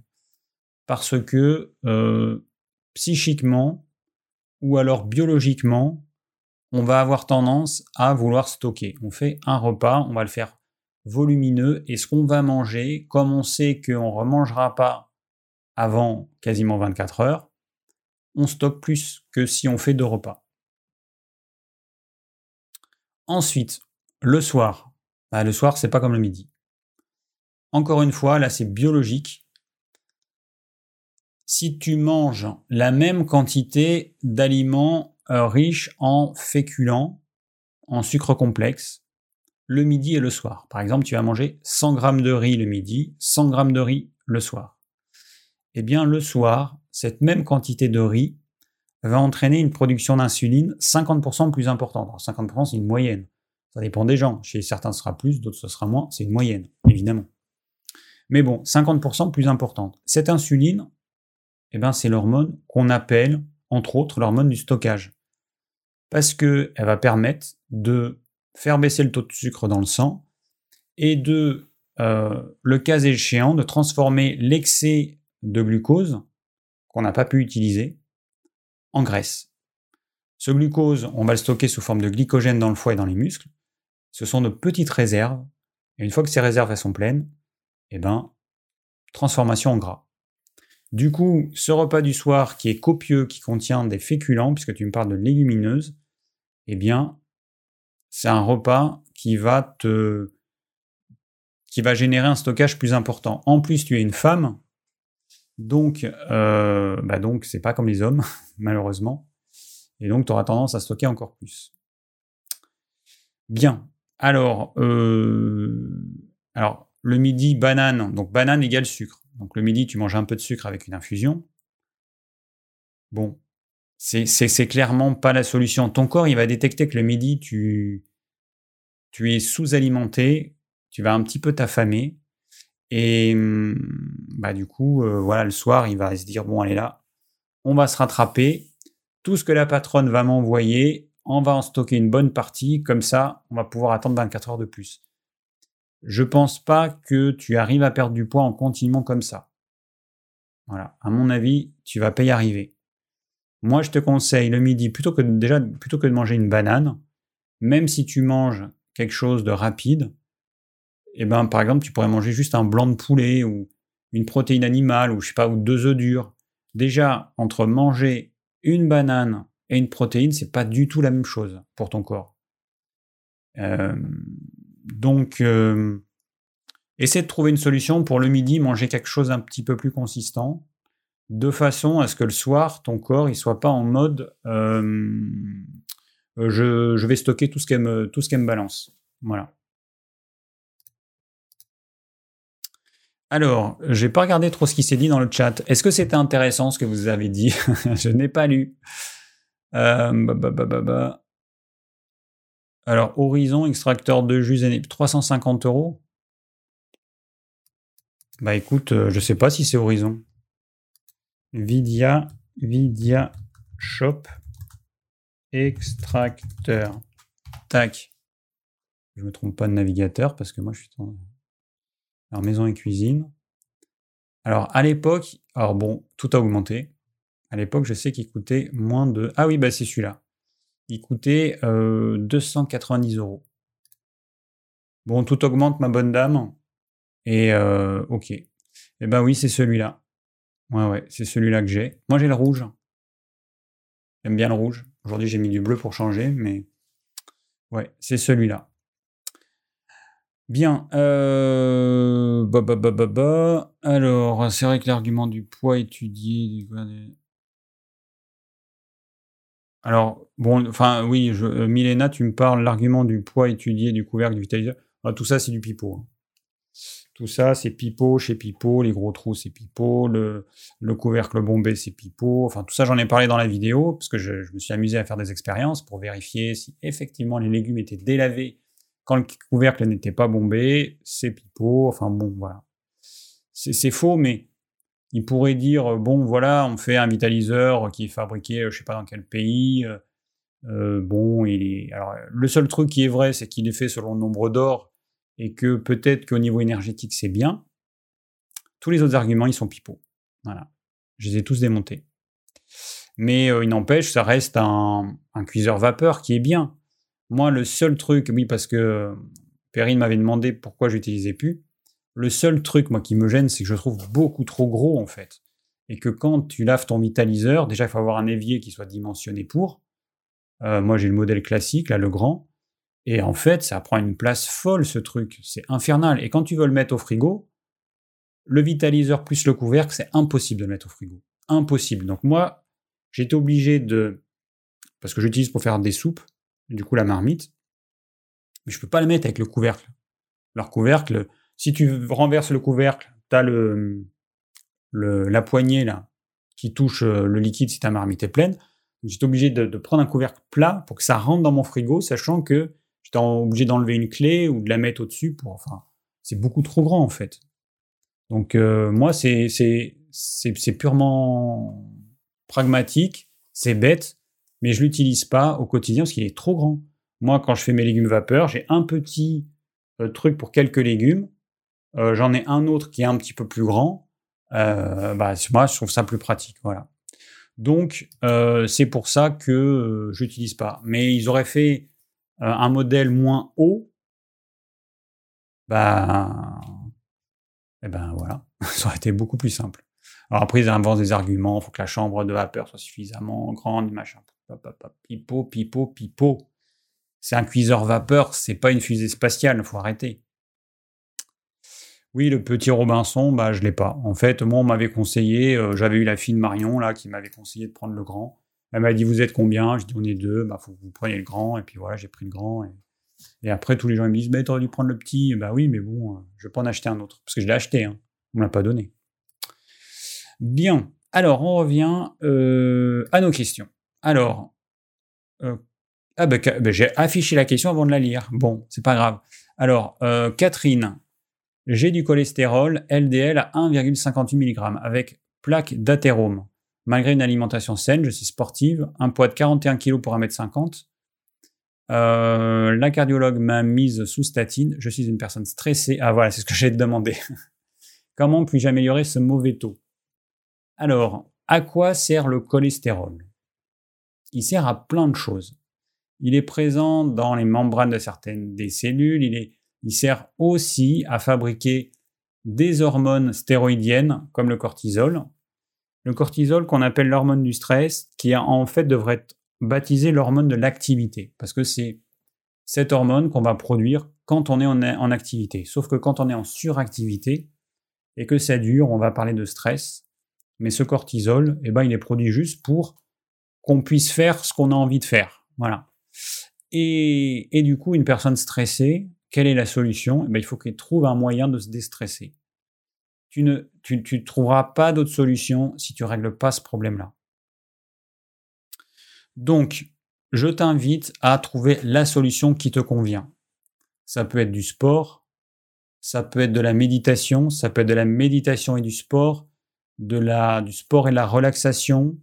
Il y a des relaxations guidées qui sont vraiment très bien. Moi, dans les moments où j'arrivais pas à me déstresser, c'est ce que j'utilisais.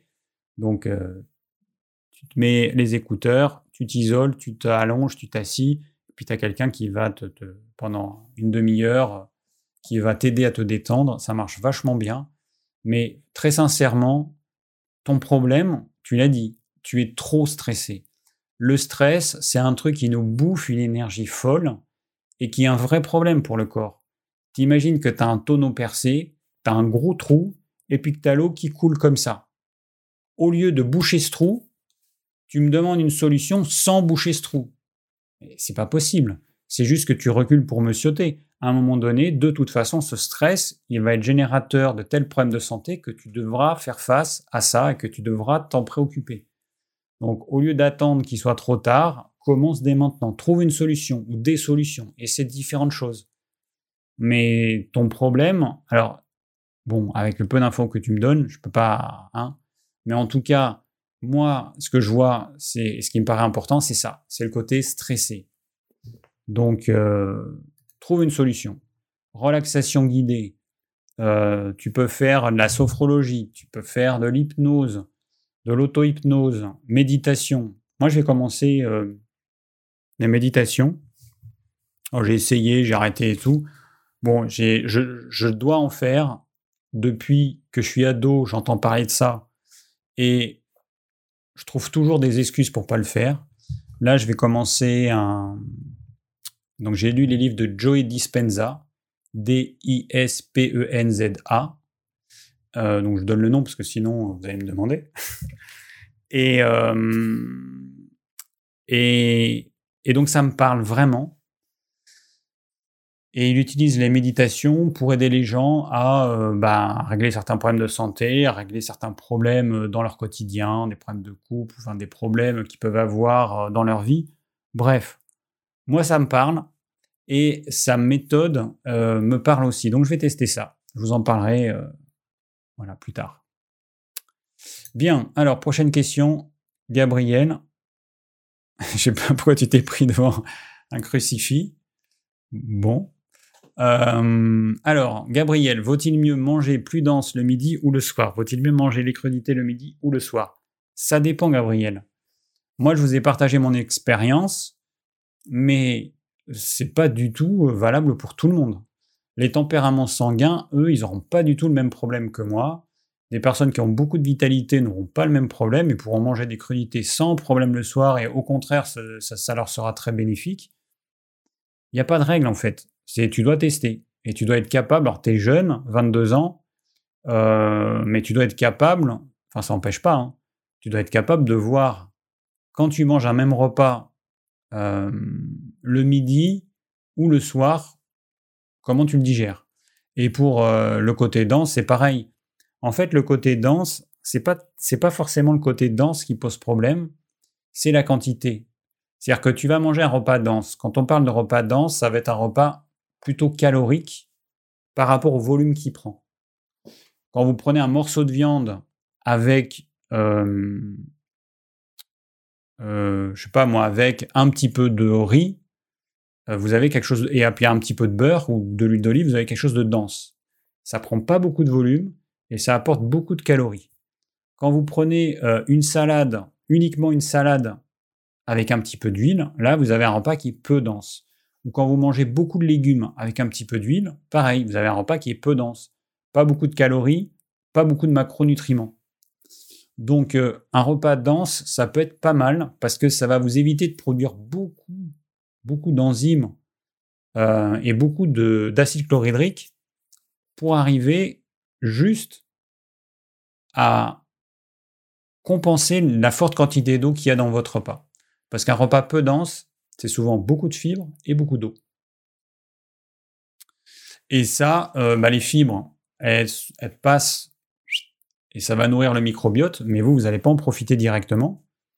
Et puis l'eau, bah, l'eau, le problème, c'est que si elle est présente en trop grande quantité à l'intérieur des aliments, elle va euh, vous obliger à produire beaucoup plus d'acide chlorhydrique, beaucoup plus d'enzymes, et c'est un, effort, euh,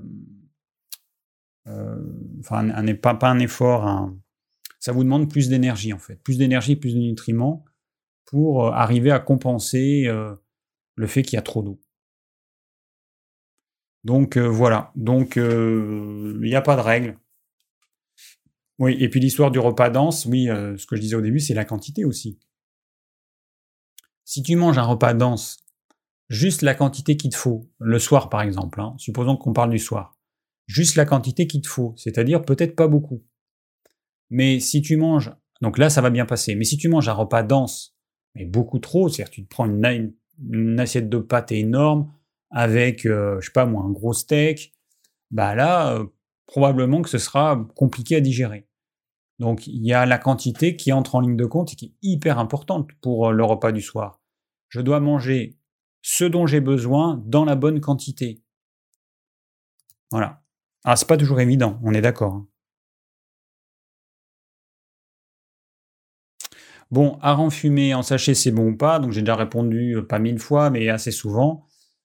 Hareng cru, frais, oui. Hareng fumé, non. Pour qu'un poisson, vous doutez bien que pour un poisson, puisse se conserver grâce à ce procédé-là, alors là, il est sous vide et tout, mais bon, à l'origine, il était euh, euh, fumé, salé et puis séché.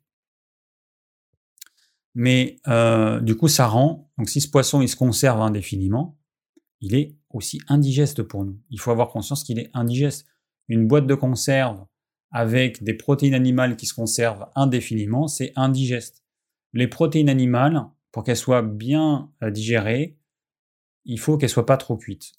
Ou alors que le procédé de conservation n'altère pas les protéines. Les protéines, il faut que vous voyez ça comme une espèce de fil en plastique, comme ça, une pelote en plastique. Et si vous appliquez de la chaleur sur cette pelote en plastique, qu'est-ce qui se passe du plastique que vous faites chauffer? Il se tortille dans tous les sens, il fond. On, va supposer qu'on ne va pas chauffer suffisamment pour que ça fonde, mais du plastique, il va changer de forme. Et une protéine qui a changé de forme ne va pas être reconnue par nos enzymes.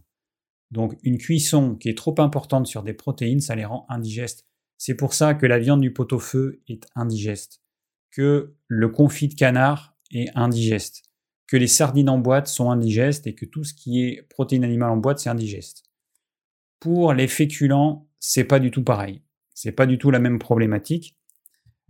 Euh, les féculents ou les légumes, les fibres, plus elles sont cuites, plus elles vont être attendries, plus on va être capable de les digérer. Donc ça veut dire qu'un légume qui est bien cuit, il va être bien digeste. On a l'exception avec la famille des choux, où là c'est autre chose. Mais en gros, un légume bien cuit, ça pose pas de problème. Une viande, une protéine animale trop cuite, ça devient indigeste.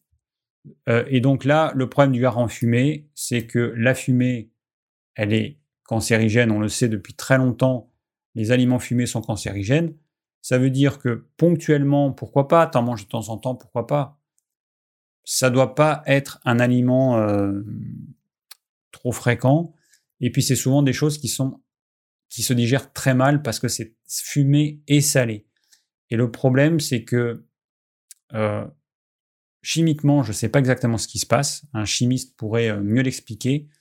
Quand ça, ça va dans notre estomac, les sucs gastriques ne vont pas être capables de digérer la protéine à cause de cet excès de sel.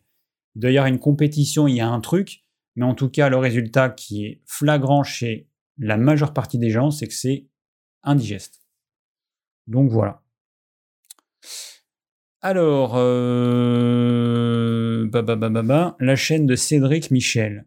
Mais je ne sais pas qui c'est ce monsieur, j'irai voir, tiens, faut que j'y pense. Euh, alors, ensuite, une question de Marco, un jeune homme de 21 ans. Alors, bonsoir David, candidose digestive et fatigue chronique. Je souffre depuis quelques années de fatigue chronique. C'est handicapant au quotidien, oui, j'imagine. C'est venu d'une manière fulgurante avec une candidose. Je suis suivi en psychologie, car c'est la cause, je pense. J'avais une langue très blanche, un ventre gonflé, des maux de tête, etc. Je me suis donc récemment intéressé à la santé et j'expérimente depuis une sorte de régime cétogène. Je me sens encore plus fatigué, mais niveau ballonnement et langue blanche, je n'ai plus rien. Ça... Ah oui, mais oui, euh, justement, j'allais te demander depuis combien de temps. Ça ne fait que deux semaines, c'est donc très récent. J'ai fait un jeûne de trois jours juste avant et je prends du lactibiane référence, un probiotique, avec de l'écorce de la pacho. Je n'arrive pas à trouver de l'aubier, tant pis pour les principes actifs qui sont moindres. Euh, alors l'aubier, c'est l'écorce. Donc, je sais pas pourquoi. Euh, euh, ce qu'on appelle l'aubier, c'est l'écorce. Hein. Et le lapacho, euh, c'est toujours l'écorce. Donc, l'écorce ou l'aubier, voilà.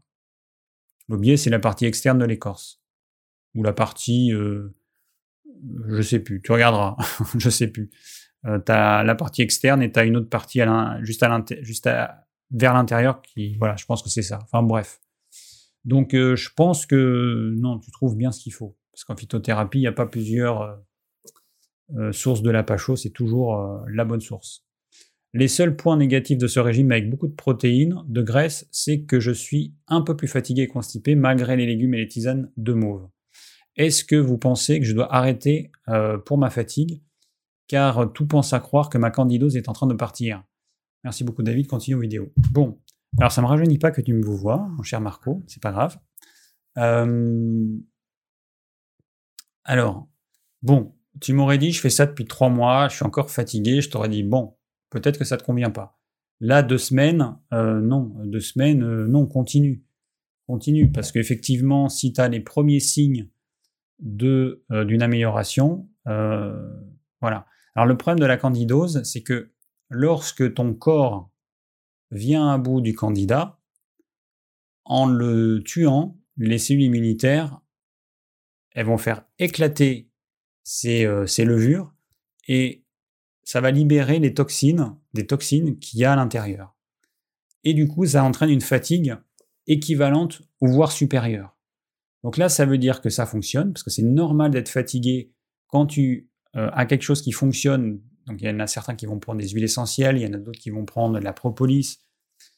Et du coup, on conseille dans ces cas-là de prendre des petites quantités pour éviter euh, ce désagrément qui est une grande fatigue à cause du fait que euh, bah, il y a des toxines qui sont libérées chaque fois que ces levures sont détruites. Donc euh, moi je te conseille de continuer, fais ça quelques mois et je pense que tu, tu vas en venir à bout. Voilà.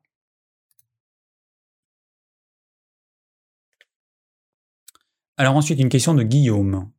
Hello David, thème intéressant mais pas eu le temps de réfléchir à la problématique. Je suis dans une démarche de baisser en glucides et augmenter les lipides. Quelle quantité de lipides conseilles-tu pour un gars nerveux comme moi sans que cela impacte le sommeil? Alors oui, t'es mince, ok. Euh, 3 cuillères à soupe d'huile d'olive par exemple, plus un peu de protéines et légumes à volonté. Utilises-tu le... Utilises-tu le... Eh, un coup.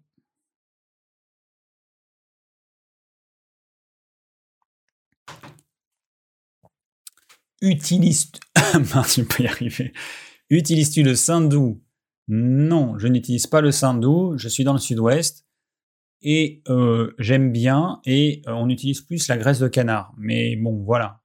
On pourrait utiliser le sindou. Je viens d'en acheter, je sens que je mange trop le soir, mais c'est agréable d'avoir ce temps où l'on se pose. D'ailleurs, as-tu une astuce pour manger en conscience? Car souvent seul j'ai du mal à ne pas écouter un live comme le tien. Finalement, les questions arrivent toutes seules. Merci. Alors pour la quantité, franchement, ça dépend. 46 ans, donc on a à peu près le même âge. Moi, j'en ai 49. Euh, donc ça dépend. Ça dépend de l'âge, ça dépend de ton activité physique, ça dépend de euh, si tu es plus ou moins stressé. Ça va dépendre. Mais dis-toi que si tu manges euh, une alimentation qui est pauvre en glucides complexes, forcément tu vas avoir besoin de manger plus de lipides. Et que, euh, à moins que tu aies vraiment un gros problème au niveau de la vésicule biliaire, a priori, tu vas te réguler tout seul. En mangeant des graisses de ce type, tu vas te réguler tout seul. Tu vas pas pouvoir boire des litres d'huile d'olive ou de manger du saindoux à volonté. Donc la quantité, je ne la connais pas et personne ne la connaît. Il n'y a pas de quantité à conseiller. Trois cuillères à soupe, ça veut rien dire en fait. Ça veut rien dire. Est-ce que si tu, te doutes bien que ton apport calorique, il va dépendre en grande partie des corps gras, puisque tu manges très peu de glucides. Donc, ben, si tu as une activité physique ou une journée stressante, ben, tu auras besoin de plus d'huile. Donc, euh, il faut que tu t'écoutes. Voilà. Ça, c'est un truc que je répète quand même, mais écoutez-vous, observez-vous, voyez comment votre corps réagit. Est-ce que à la fin du repas vous avez encore faim? Le lendemain, est-ce que vous avez encore faim? Voyez comment vous comment vous êtes en fait. Alors après le soir pour manger en conscience, alors moi je suis pas une bonne référence parce que le soir je mange devant une série ou un film, donc je suis pas une référence. Euh, et de toute façon, je ne serai pas une référence parce que je suis pas. Enfin, je suis comme vous. Hein, moi, je, donne des conseils, mais après, je suis comme vous. Hein.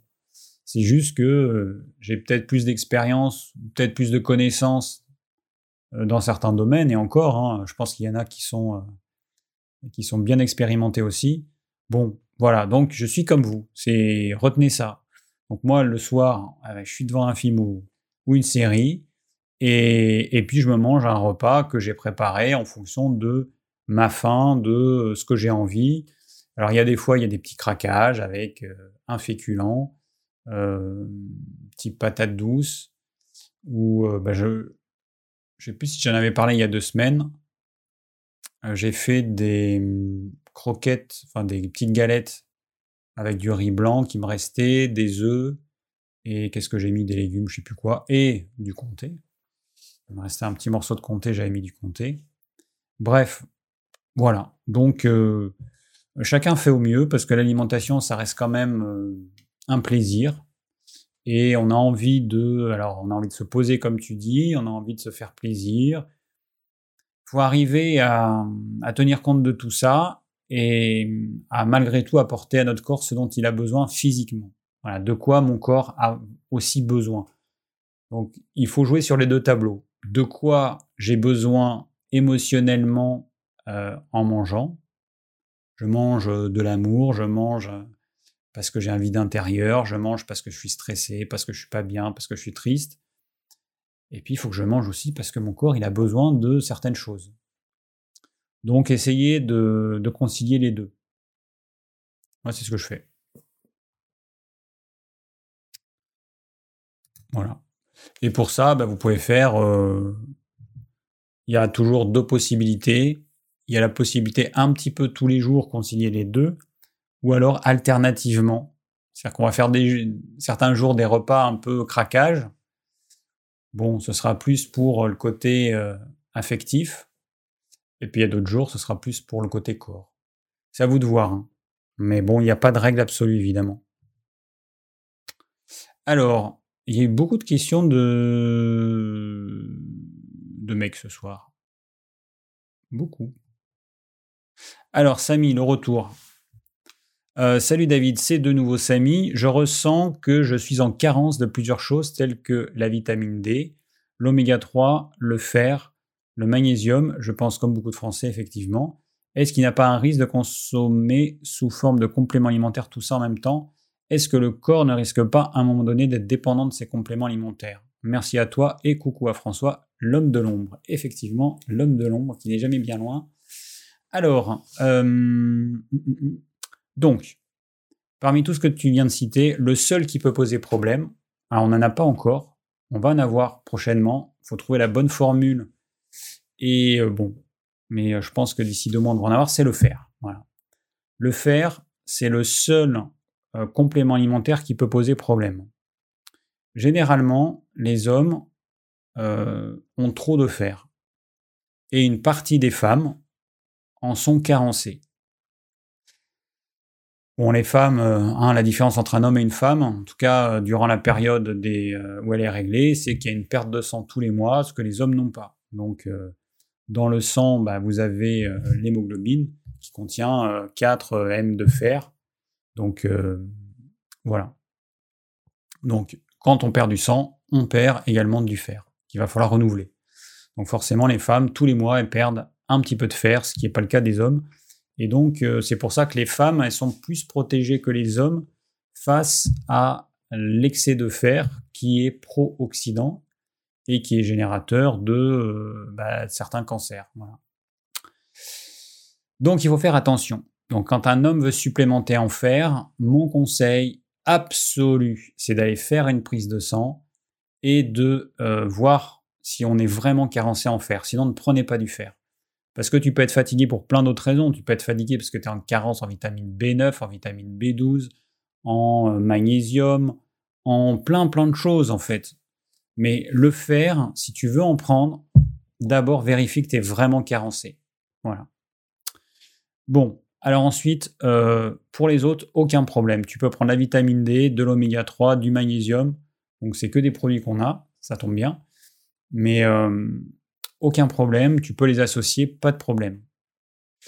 Euh, ensuite, ta question, c'est est-ce que le corps ne risque pas à un moment donné d'être dépendant de ses compléments alimentaires? Alors,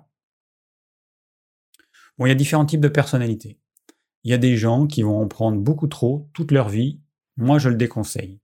J'ai eu le cas d'une personne qui m'a appelé, que j'ai eu en consultation et qui m'a envoyé un fichier Excel avec tous les compléments alimentaires qu'il prenait. Donc on a passé, euh, je sais pas, une heure à éplucher chaque complément alimentaire pour voir s'il en avait besoin. Bon, je pense qu'il y en avait une cinquantaine. Malheureusement, ils n'étaient pas tous de chez nous. Alors je rigole parce que du coup, je vais conseiller, déconseiller même de prendre certains compléments alimentaires euh, qu'ils prenaient chez nous. Parce qu'à mon avis, ça lui servait à rien. Et puis, ça faisait trop, quoi. Ça faisait trop. Alors euh, forcément, quand il prenait ça le matin, il n'y a pas besoin de petit déjeuner. Hein. Donc euh, non, alors pas trop quand même. Donc il y a des personnes qui vont en prendre trop et tout le temps il y a des personnes qui vont en prendre et qui vont... il y a des personnes qui ont du mal à prendre des compléments alimentaires et qui vont peut-être pas en prendre assez, alors qu'elles en auraient besoin, elles en prennent pas assez. Et puis en général, on se régule, c'est-à-dire qu'on va en prendre, on sait qu'on en a besoin, on va en prendre un certain temps, puis à un moment donné, on en a marre et on arrête. Et c'est bien. Euh, probablement que le corps en a plus besoin. Et donc, euh, voilà. Donc, de toute façon, tu vas pas les prendre à vie. Alors bon, c'est toujours pareil, ça dépend où tu vis. Euh, une personne noire, noire de peau, euh, qui vit euh, à Paris, elle est carencée en vitamine D toute l'année, par exemple. Voilà, parce que sa peau, elle n'est pas faite pour avoir, enfin vivre avec aussi peu de soleil. Et puis il faut pas oublier que quand même, jusqu'à preuve du contraire, on a des vêtements qui nous couvrent une bonne partie du corps, et que même quand on se balade dans la rue, eh ben, à part les mains, éventuellement les bras en été, euh, les mollets, eh ben, c'est tout quoi. Les trois quarts du corps sont, euh, sont masqués par des vêtements. Le soleil ne peut pas jouer son rôle. Donc évidemment, il y a des personnes qui vont être carencées en vitamine D. Bon, la plupart des gens, alors après, c'est lié à notre mode de vie aussi. On est carencé aux trois quarts, voire plus, en oméga 3. Pourquoi? Bah, Parce que l'alimentation industrielle, et puis même euh, chez les petits producteurs, la plupart des aliments sont trop riches en oméga 6 et pas assez en oméga 3, les, aliments qui sont donnés aux animaux. Euh, le magnésium, il est carencé parce qu'on est trop stressé.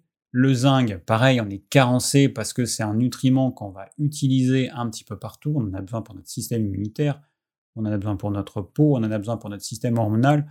On est toujours à 200% et du coup, on va bouffer nos réserves de zinc alors que l'alimentation n'en apporte pas assez. Et c'est pour ça aussi qu'on est carencé. Donc, il y a des carences qui sont là. Hein. L'étude suivi Max a permis de, démontrer quelles étaient les carences chez, euh, bah, chez tant de euh, des gens, hein, pour tel et tel nutriment, euh, tant de des gens qui sont carencés. C'est une étude qui a duré, je ne sais plus si c'est 10 ou 20 ans, enfin je ne sais plus, qui a, duré assez longtemps. Et donc qui a permis de, voir qu'il y avait des carences importantes euh, avec certains nutriments. Donc, ben voilà, moi je sais que euh, ben je me supplémente en magnésium de temps en temps, en oméga 3 de temps en temps. Avant, je, mangeais du macro midi et soir. J'ai fait ça pendant, je sais pas, 10 ans, 15 ans. Et puis à un moment donné, j'en ai marre. Alors forcément, quand je mangeais macro midi et soir, je peux vous dire que je manquais pas d'oméga 3. Bon, j'ai arrêté et puis et puis voilà et puis maintenant j'en mange beaucoup moins et bah du coup euh, forcément il y a des fois je me dis bon je vais prendre un peu d'oméga 3 pour être sûr de ne pas être carencé. et puis voilà, et puis je fais en fonction de, bah, mon mode de vie, de mon état de stress, euh, des besoins que je pourrais avoir, et voilà quoi. Donc j'en prends aussi. Voilà, même si je conseille euh, évidemment de faire au maximum avec son alimentation. Là, par exemple, quand je mange des huîtres, euh, pareil, je pense 5 ou 6 jours par semaine. Alors, je mange pas beaucoup, 3, 3 par repas. C'est pas beaucoup, mais bon, ça apporte pas mal de nutriments et, je pense que c'est pas mal. Voilà. J'ai cette possibilité-là. Bon, ça va s'arrêter, je pense, d'ici un mois parce que on a un petit producteur qui vient sur notre marché. Et bon, voilà, c'est bien de le faire travailler aussi. Un producteur qui vient de la région d'Arcachon. D'ailleurs, par chez nous, euh, c'est quand même une petite ville, Moissac, on a euh, un, deux qui sont dans la ville, un qui est un peu plus éloigné. Donc on en a trois qui viennent euh, de cette région pour vendre des huîtres. Voilà, donc j'espère avoir répondu à tes questions, Samy. C'est la fin des questions. Youpi, on a fini. Il est un peu tard, j'ai beaucoup parlé, mais bon, c'est un peu le but en même temps. Ah, mais mon micro, il est. Il est monté.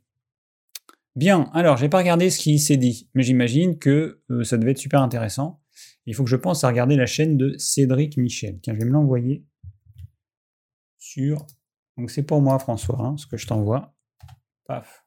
On s'envoie des petits mots sur WhatsApp. Qui pratique sur WhatsApp et Telegram, c'est que on peut l'avoir aussi sur un PC.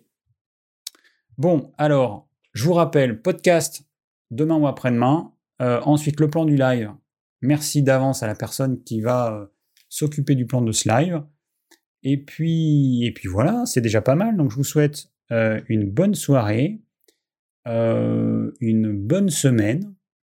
Et puis, et puis ben, on se voit normalement dans deux semaines. Allez, Tchau, tchau.